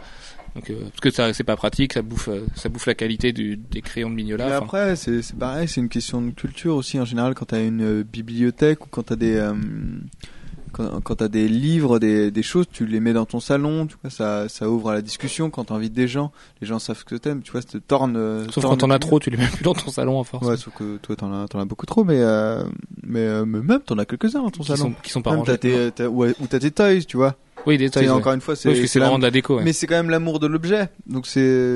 J'aurais dit beaucoup objet euh, aujourd'hui. Beaucoup amour de l'objet aussi. Ouais, beaucoup amour de l'objet.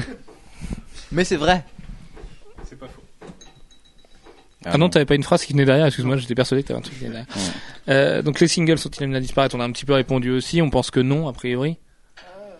Moi, je Euh, pense que non. euh, ouais, ouais, on n'est pas d'accord là-dessus, mais bon. En fait, je pense que Faudrait de- à la base, système, je pense. à la base, Non mais euh, aussi si on parle a- de single qui disparaît, il faut bien préciser qu'on parle pas de disparition du livre, on parle de disparition des formats singles. Du format single, oui. Donc, Parce qu'en fait, euh, alors il y a le, le débat qui vient de Straczynski a sorti Earth One, qui a été sûrement le, un des plus gros cartons de l'année dernière, le plus grand relié déjà. Et lui affirme que le single est voué à disparaître, qu'aujourd'hui la- l'avenir est dans le hardcover, dans le relié, dans les trois numéros en, en un seul, en fait, qui sont même plus découpés en numéros finalement. Oui, parce Et, dit euh, que c'est ce qu'il y a déjà en Europe et que ça serait bien, mais euh, Sauf qu'il y a déjà eu ça il y a 20 ans, Voilà. avec Killing Joke par exemple. Et Exactement. Du coup, euh, et du Et coup, pour est-ce que le que single le a disparu? Bah non, pas du tout. Non, pas du tout. Euh, parce qu'en fait, le, le, le comics est vraiment fondé sur le sur la notion de l'épisode euh, et, de suite. Alors que alors que le graphic novel, lui, il n'est pas fondé sur cette euh, cette logique-là. Il peut y avoir des suites, mais euh, l'histoire a vraiment un commencement et une fin, et il peut se suffire à elle-même. Ce qui n'est pas le cas dans enfin dans un sens c'est le cas, mais il y a vraiment une notion de suite dans dans le comics. C'est vrai que le single, c'est peut-être un, un peu perçu comme le format des vieux cons aujourd'hui. C'est à tort, hein, mais euh, tu vois, c'est le format du, des, Bah, des collectionneurs le un peu, un peu mordicus, euh, euh, les mecs qui vont chipoter oui, sur un sûr, 9.6 ou un, un 9.8. euh, Enfin, Bien sûr, mais c'est le format. Aujourd'hui, euh, le, le marché, euh, on a pensé un certain temps qu'effectivement le, les trades, les, les hardcovers aux États-Unis allaient faire disparaître complètement le single et que les comic shops allaient disparaître. Euh, ils ont ils ont morflé, ils ont morflé énormément. Ils ont ils ont dû aujourd'hui le comics qui vend le mieux dans, la, dans le mois, il est peut-être à 120 000 exemplaires. oh. Euh, il est, et là, ça, ça fait, ouais, ça fait à 6 100 000, mois qu'ils ont du mal à dépasser les 100 000. Donc, euh, ouais, euh, et ben, un qui vendrait vraiment, qui cartonnerait vraiment énormément, il serait à 120 000. ouais, voilà. Euh, et bah, il y a 10 ans, 15 ans, c'était 120 000, c'était quasiment le, le coup près pour euh, pour être annulé hein, pour un comic book. Euh, Bah, regarde le Batman, le X-Men euh, 1 de Jim Lee, euh, c'est, euh, c'est Un 8 millions de copies. bah voilà. 8 millions. Là, Mais ça, on est ça, ça, 100 000. c'est la- sur du- ça, c'est ouais, les- 8 millions. c'est Et on est lié à 100 la 000 à Flashpoint. restructuration du marché. En fait, euh, le, le marché du single a énormément baissé en, en volume, mais il a, mais il est arrivé à, un- à un plateau. Et le, le fait que les que les trades existent, que toute l'édition américaine soit fondée sur l'idée que tout doit être réédité et rééditable, a pas fait disparaître le, le marché de euh, du single. Au contraire, il, est toujours 5, 6, 7 fois plus important euh, que, euh, le, que le marché des recueils. Et là, en fait, je pense qu'on est un peu dans des années charnières quand on regarde les, les chiffres. Et je pense que ça sera que- la même chose pour le, pour le webcomic. Et enfin, voilà, pour le, pour l'expression digitale, ça fera pas disparaître Ça fera éventuellement réduire, ça fera bouger les, les frontières entre chaque, mais ça fera pas disparaître. Mais là, ces deux trois dernières années, on voit, et en fait, il y a des analystes qui pensent que c'est pour l'année prochaine que les reliés euh, sont quasiment en passe de prendre la tête en termes de top des ventes. Euh, en, en tout, tu as tout compris. Quand tu regardes les chiffres, en fait, tous les ans Ouais, J'ai publiés. regardé les chiffres euh, avant de avant de venir. Euh, et j'ai été surpris parce qu'en fait je pensais que la, la part des euh, des reliés était beaucoup plus importante et en fait euh, dans dans l'édition de DC euh, ça représente euh, Chez DC, c'est très faible. C'est chez 20%. Image qui est très fort là-dessus. Image, ouais Image mais chez Walking oui, mais ils Dead, Walking. Dead, le titre le plus vendu derrière Horse One l'année dernière, et, et dans le, je crois que c'est dans le top 20, tu, tu dois avoir 9 Walking Dead. Enfin, c'est juste colossal. Ouais, mais sur sur des titres Après, vraiment vraiment ciblés, vraiment ciblés. C'est- Ça n'a malgré tout même chez Image, ça représente à peine 40% euh, du chiffre des ventes des singles. Euh, c'est énorme, c'est beaucoup plus important chez Image, chez LDW, chez Dark Horse que ça l'est euh, chez Marvel ou chez DC. Chez DC, Mais il y a chez une Marvel grosse culture du single, je trouve. Bah non, hein, parce qu'en même temps, euh, les, tu as des gros succès de, de librairies euh, comme euh, tout ce qui tourne autour de Vertigo, qui, qui sont vraiment des des sources de Là, c'est pareil, c'est un peu à part, c'est comme Walking Dead finalement. Oui, non, mais Le qui sont- lectorat qui- qui sera sont un de lectorat bonnes, moins. euh, mais c'est un lectorat plus libraire. C'est pas les gens qui vont se précipiter dans leur comic shop pour acheter leur. ah ben, de toute façon, la, la baisse du marché des singles, c'est beaucoup euh, le- le- un certain nombre de personnes qui avant prenaient euh, du single ou qui n'en ont jamais pris d'ailleurs pour certains d'entre eux euh, parce qu'ils ont toujours connu euh, le format des des recueils et qui ne veulent pas du tout acheter en, en individuel. Parce que bah parce que c'est pas beau c'est c'est c'est moins facile à ranger euh, on n'a pas l'histoire on est obligé on est obligé d'aller dans un comic shop on habite on habite dans une petite ville des États-Unis on est obligé d'aller dans la grande ville à 800 km pour euh, pour pouvoir s'acheter ces ces comics bah parce que euh, aujourd'hui mais c'est aussi parce que le comic shop euh, comme il n'arrive plus à soutenir à soutenir il peut pas se soutenir s'il n'a pas suffisamment de clients euh, bah, il disparaît dans les dans les plus petites villes donc euh, il ne reste plus que dans les très grandes villes Et sous forme de grosses, de grosses c'est pareil chaînes. en France hein, d'ailleurs Ouais, bah en France, on a quand même vachement la culture du. On y reviendra sur un autre podcast, mais on a plus la culture du petit libraire par rapport aux méga stores qu'on peut retrouver ou aux chaînes de comics qu'on peut retrouver aux États-Unis, par exemple. Mhm. Et l'arrivée des librairies dans les stations totales, enfin des, des petites librairies dans leurs stations totales à eux et ce genre de choses. On va conclure euh, avec. Manu, vas-y. Moi, je lis que des recueils, par exemple. Donc, je vais donner mon avis. Et en fait, je lis quasiment, enfin, ouais, si, que des recueils parce que j'aime bien euh, lire tout d'un coup. Je vais lire tous mes arcs d'un coup et les stocker par arc, et, enfin, savoir qu'ils sont stockés par arc euh, d'un seul coup. C'est plus agréable à lire en plus, euh, finalement. ouais, c'est c'est plus agréable à lire. Faut être patient, c'est ça le problème. Ouais, voilà, faut être patient et il y a le fait que ça reste quand même un recueil de singles, enfin un recueil d'histoires sorties en single, et du coup qui sont basés sur un format par épisode, c'est-à-dire où tu as un épisode qui reprend le, qui reprend euh, direct après le précédent et surtout qui, finit- qui finit sur un cliffhanger. Voilà. T'as un découpage. Série télé, quoi. T'as un, ouais, voilà, t'as un, t'as, t'as toujours un découpage single à l'intérieur de ton recueil. Et ça, si on fait disparaître le single et qu'on, se base sur, que sur du recueil, ce découpage-là, il disparaît. C'est-à-dire, tu te retrouves, voilà, tu te retrouves avec euh, 120 pages de suite, sans haut et sans bas, en fait. Enfin, si, tu peux avoir des hauts et des bas, mais un découpage après, après, beaucoup t'es sur- plus erratique. T'es sur le découpage d'une histoire classique, Voilà. enfin, finalement, introduction, euh, euh, péripétie, euh, résolution, conclusion, quoi. Et donc, le, enfin, pour moi, le, le format recueil, enfin, dépend quand même pas mal du format, du format single. Après, comme disait Jeff, il y a le graphic novel, qui là euh, peut avoir du, peut avoir une histoire euh, plus, plus éparse, plus, enfin, Enfin, qui, qui tient en un seul. euh, un- voilà, c'est c'est plus unitaire. C'est c'est vraiment un début et une fin, et euh, mais plus long, plus plus détaillé, parfois plus plus poussé. euh, Parce qu'il n'y a pas justement ce côté, euh, il faut absolument qu'on arrive au bout de 20, 20, 20 25 pages à un cliffhanger euh, pour préparer l'épisode suivant et faire revenir le lecteur. C'est vrai que le gra- le graphic novel sur 120 pages va faire l'économie de ces moments. En même temps, euh, si on veut maintenir euh, euh, l'attention du lecteur, il faut qu'il y ait des rebondissements. Simplement, ils seront plus rythmés de la même manière par 20 pages. Ils vont peut-être arriver toutes les 5 pages à un moment, et puis après, on va développer pendant 30 pages, et puis hop, ça va recommencer. Voilà, les, auteurs ne seraient plus prisonniers de de ce rythme, mais ils s'y sont très très bien adaptés. Hein. Euh, vraiment. Moi, euh, je sais pas s'il continue justement à, à s'imposer ce ah rythme-là. si si si. S'il travaille pas justement avec euh, un arc et après qu'il répartit sur 20 pages. euh, Et il travaille, il travaille effectivement avec l'idée d'un arc, euh, et il travaille même sur l'idée de plusieurs arcs souvent, euh, parce que c'est rare que maintenant les auteurs fonctionnent avec l'idée que euh, bah, seul- seulement à cinq épisodes près. Euh, souvent, les politiques éditoriales sont faites sur un, deux, trois, parfois quatre ans. Dans, et euh, bon, ça dépend des titres. Euh, mais par contre, le format du de l'histoire, elle, elle est, elle est répétitive. C'est tout le temps. euh, on reprend, on reprend où on en était, et puis on, on fait, voilà, il y a, il y a un danger à la fin, il y a une situation, il y a une révélation, euh, un- enfin quelque chose de qui fait que à la fin on se dit mince, qu'est-ce qui va se passer? Et le mois d'après, tu reviens. Mais euh, c'est c'est c'est le feuilleton un depuis qu'il existe. faire, C'est hein. quelque Enfin, chose, c'est quelque chose qui existe dans le roman depuis euh, euh, le XVIIe siècle à peu près, je crois. 16e 16e 16e Voilà. nous dit Alex. Allez, Et, c'est euh, historien. hmm. Pour conclure, petit, tour de table naturellement. Ah, 16e siècle. ah. Euh, pour finir, donc la question bête, c'est la VF peut-elle à terme euh, faire les mêmes efforts que la VO Max? Qu'est-ce que t'en penses? Moi, je pense qu'ils le peuvent, mais je pense pas qu'ils le feront.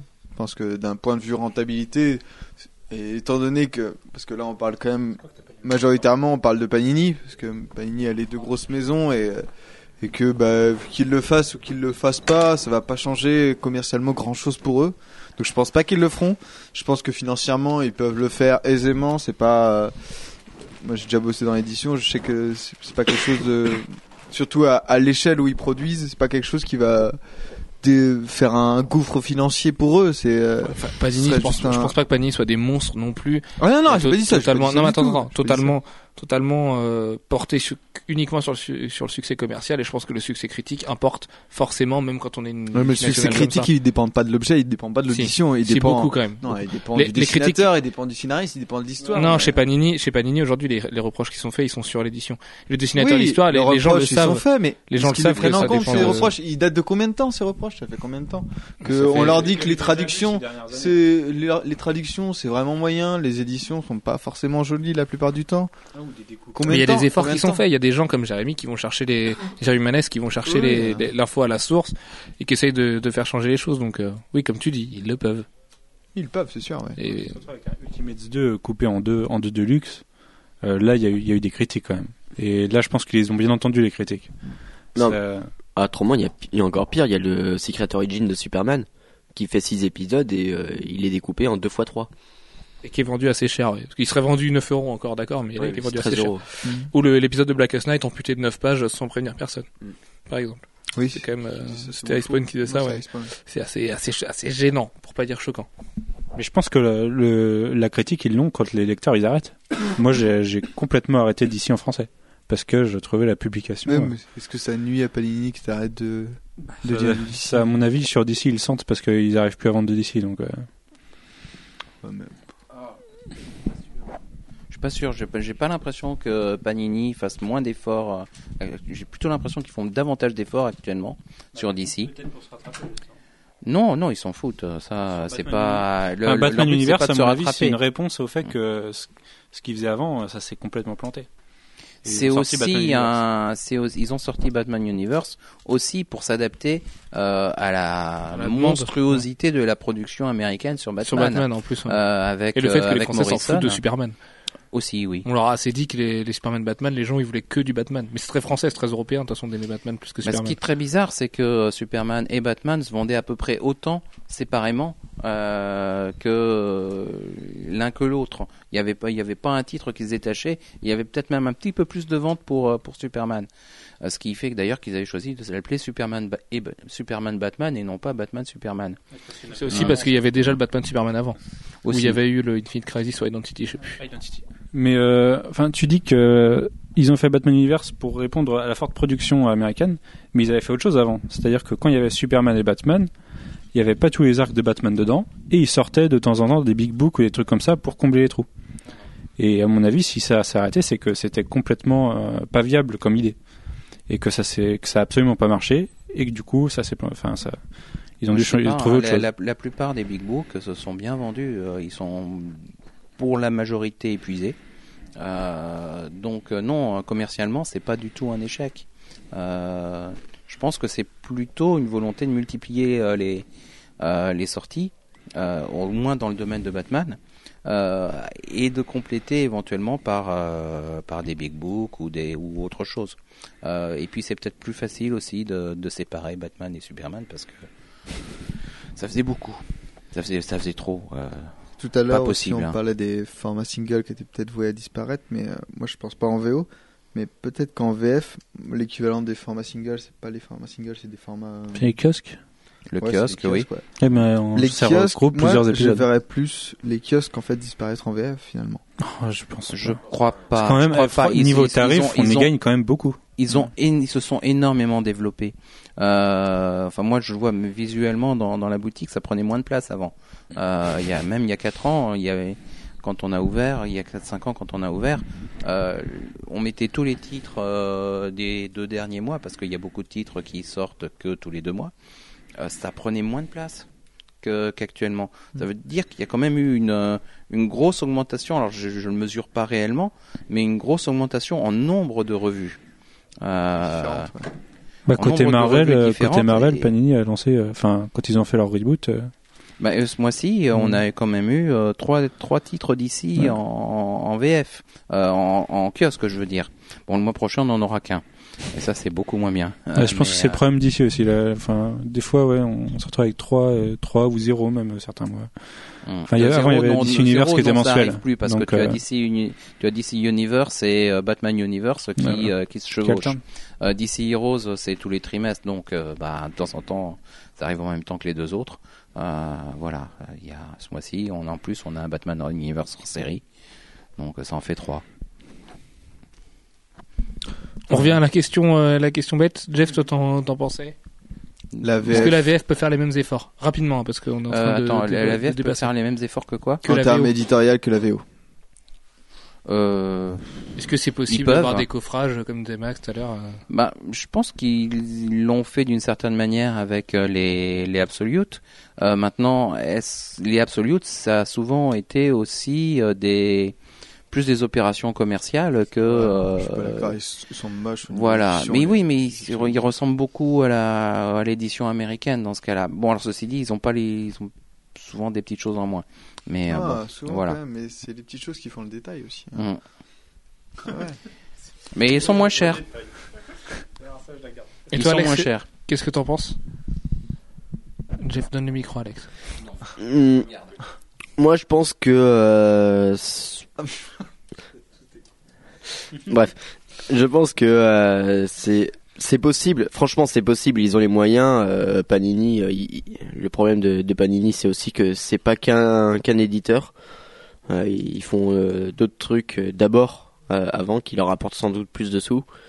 Le le truc, c'est qu'ils ont peut-être pas besoin. Ils ont pas besoin. Les, les lecteurs de VF, ils sont peut-être moins hardcore que que nous, lecteurs de VO. Donc, euh, parce que c'est vrai qu'en fait, nous, on est chiant, hein, faut reconnaître. On est aussi très lecteur de VF, un truc comme moi. euh, On Oui. aussi beaucoup de VF. Oui, oui, mais voilà, euh, le fait, si on va se déplacer jusqu'à VO, ça veut dire quand même qu'on a, un, on a un côté un petit peu euh, hardcore que euh, la plus grande majorité des lecteurs VF n'auront pas. Donc Ouais, je pas après, je suis pas sûr qu'ils aient besoin de de d'évoluer vers dans ce sens-là. Ouais, non, ouais. Bah, de toute façon, oui. Bah, Manu, vas-y, réponds. Moi, je pense que voilà, ils pourraient le faire, mais s'ils n'ont pas le marché derrière, euh, ils pourront pas. Quoi. Oui, voilà, c'est Enfin, une, ils question, c'est une question pécuniaire. Si ça leur rapporte pas, elles le font pas.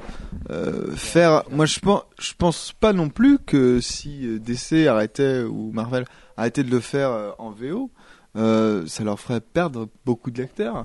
Je suis pas certain de ça. Je pense que ça vient d'un faire des belles éditions, faire des beaux objets, faire des beaux livres. Ça vient euh, Ça entraîne un succès critique et de la passion et ce genre de choses. aussi, mais ça, ça vient surtout d'un, amour du livre quand, quand tu travailles. Ça vient d'un, d'un amour personnel. Je pense pas que c'est marketé.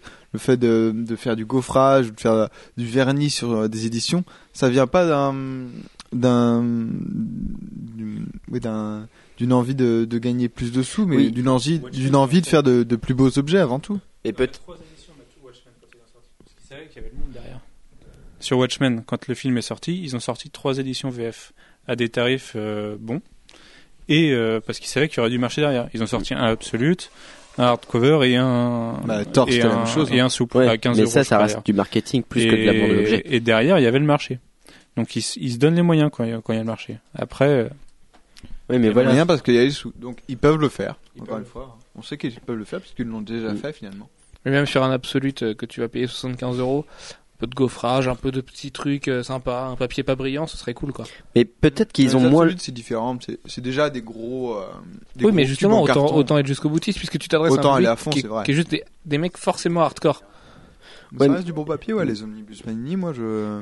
Ah non, pas les omnibus. Ah bah non. Non, pas les omnibus, les oui. Absolutes, Oui, parce que les omnibus, bah encore les absolutes, euh, moi le Watchmen, euh, ça rend vraiment pas honneur à David Gibbons. Et Je l'ai pas vu le Watch. c'est moins pire que l'édition souple qu'ils ont fait, qui était qui était même plus brillante que du savon. Mais et mais même pour du pour l'omnibus par exemple de de Garcenis euh, sur le Punisher, le papier il brille, il brille, il brille quoi. Enfin, pff, tu le mets avec une lumière au-dessus de toi, tu peux plus lire quoi. Donc euh, Mais je pense que Panini, euh, ils sont un peu plus légers sur l'édition parce qu'il y a peut-être le problème qu'ils hésitent pas.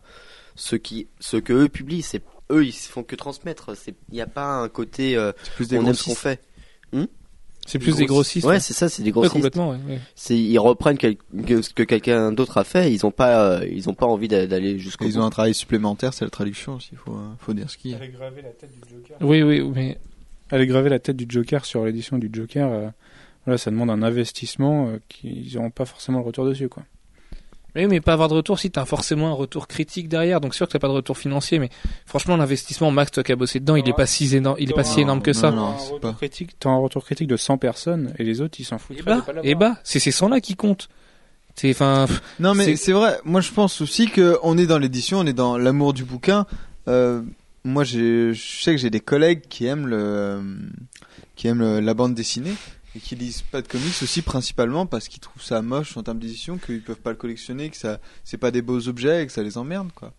Mais après il faudrait qu'ils se mettent à la VO parce que la VO. il y a et donc, et donc là, le, et donc là, l'effort pourrait aussi attirer ce public. Mm. Même si c'est un public de 20 personnes, parce que tu lis les BD les Ouais, plus mais bizarres du monde. Avec, mais, euh, euh, c'est le détail qui fait la différence. Moi je te le dis, hein. le petit détail. Sur ces belles paroles, euh, on vous dit à la semaine prochaine pour un podcast avec plein, plein, plein de monde sûrement, euh, même encore plus qu'avec Ah ouais, Thor. Et on parlera d'X-Men First Class parce qu'on sortira de la, de la projection. Donc euh, encore des micro-trottoirs et des journées à courir partout, Maxime. Ouais, Prépare-toi. Ce sera Et, euh, génial. Voilà, portez-vous bien à la semaine, à la semaine prochaine. Qui ciao, ciao. Salut. Ciao. Ciao, ciao. Salut tout le monde.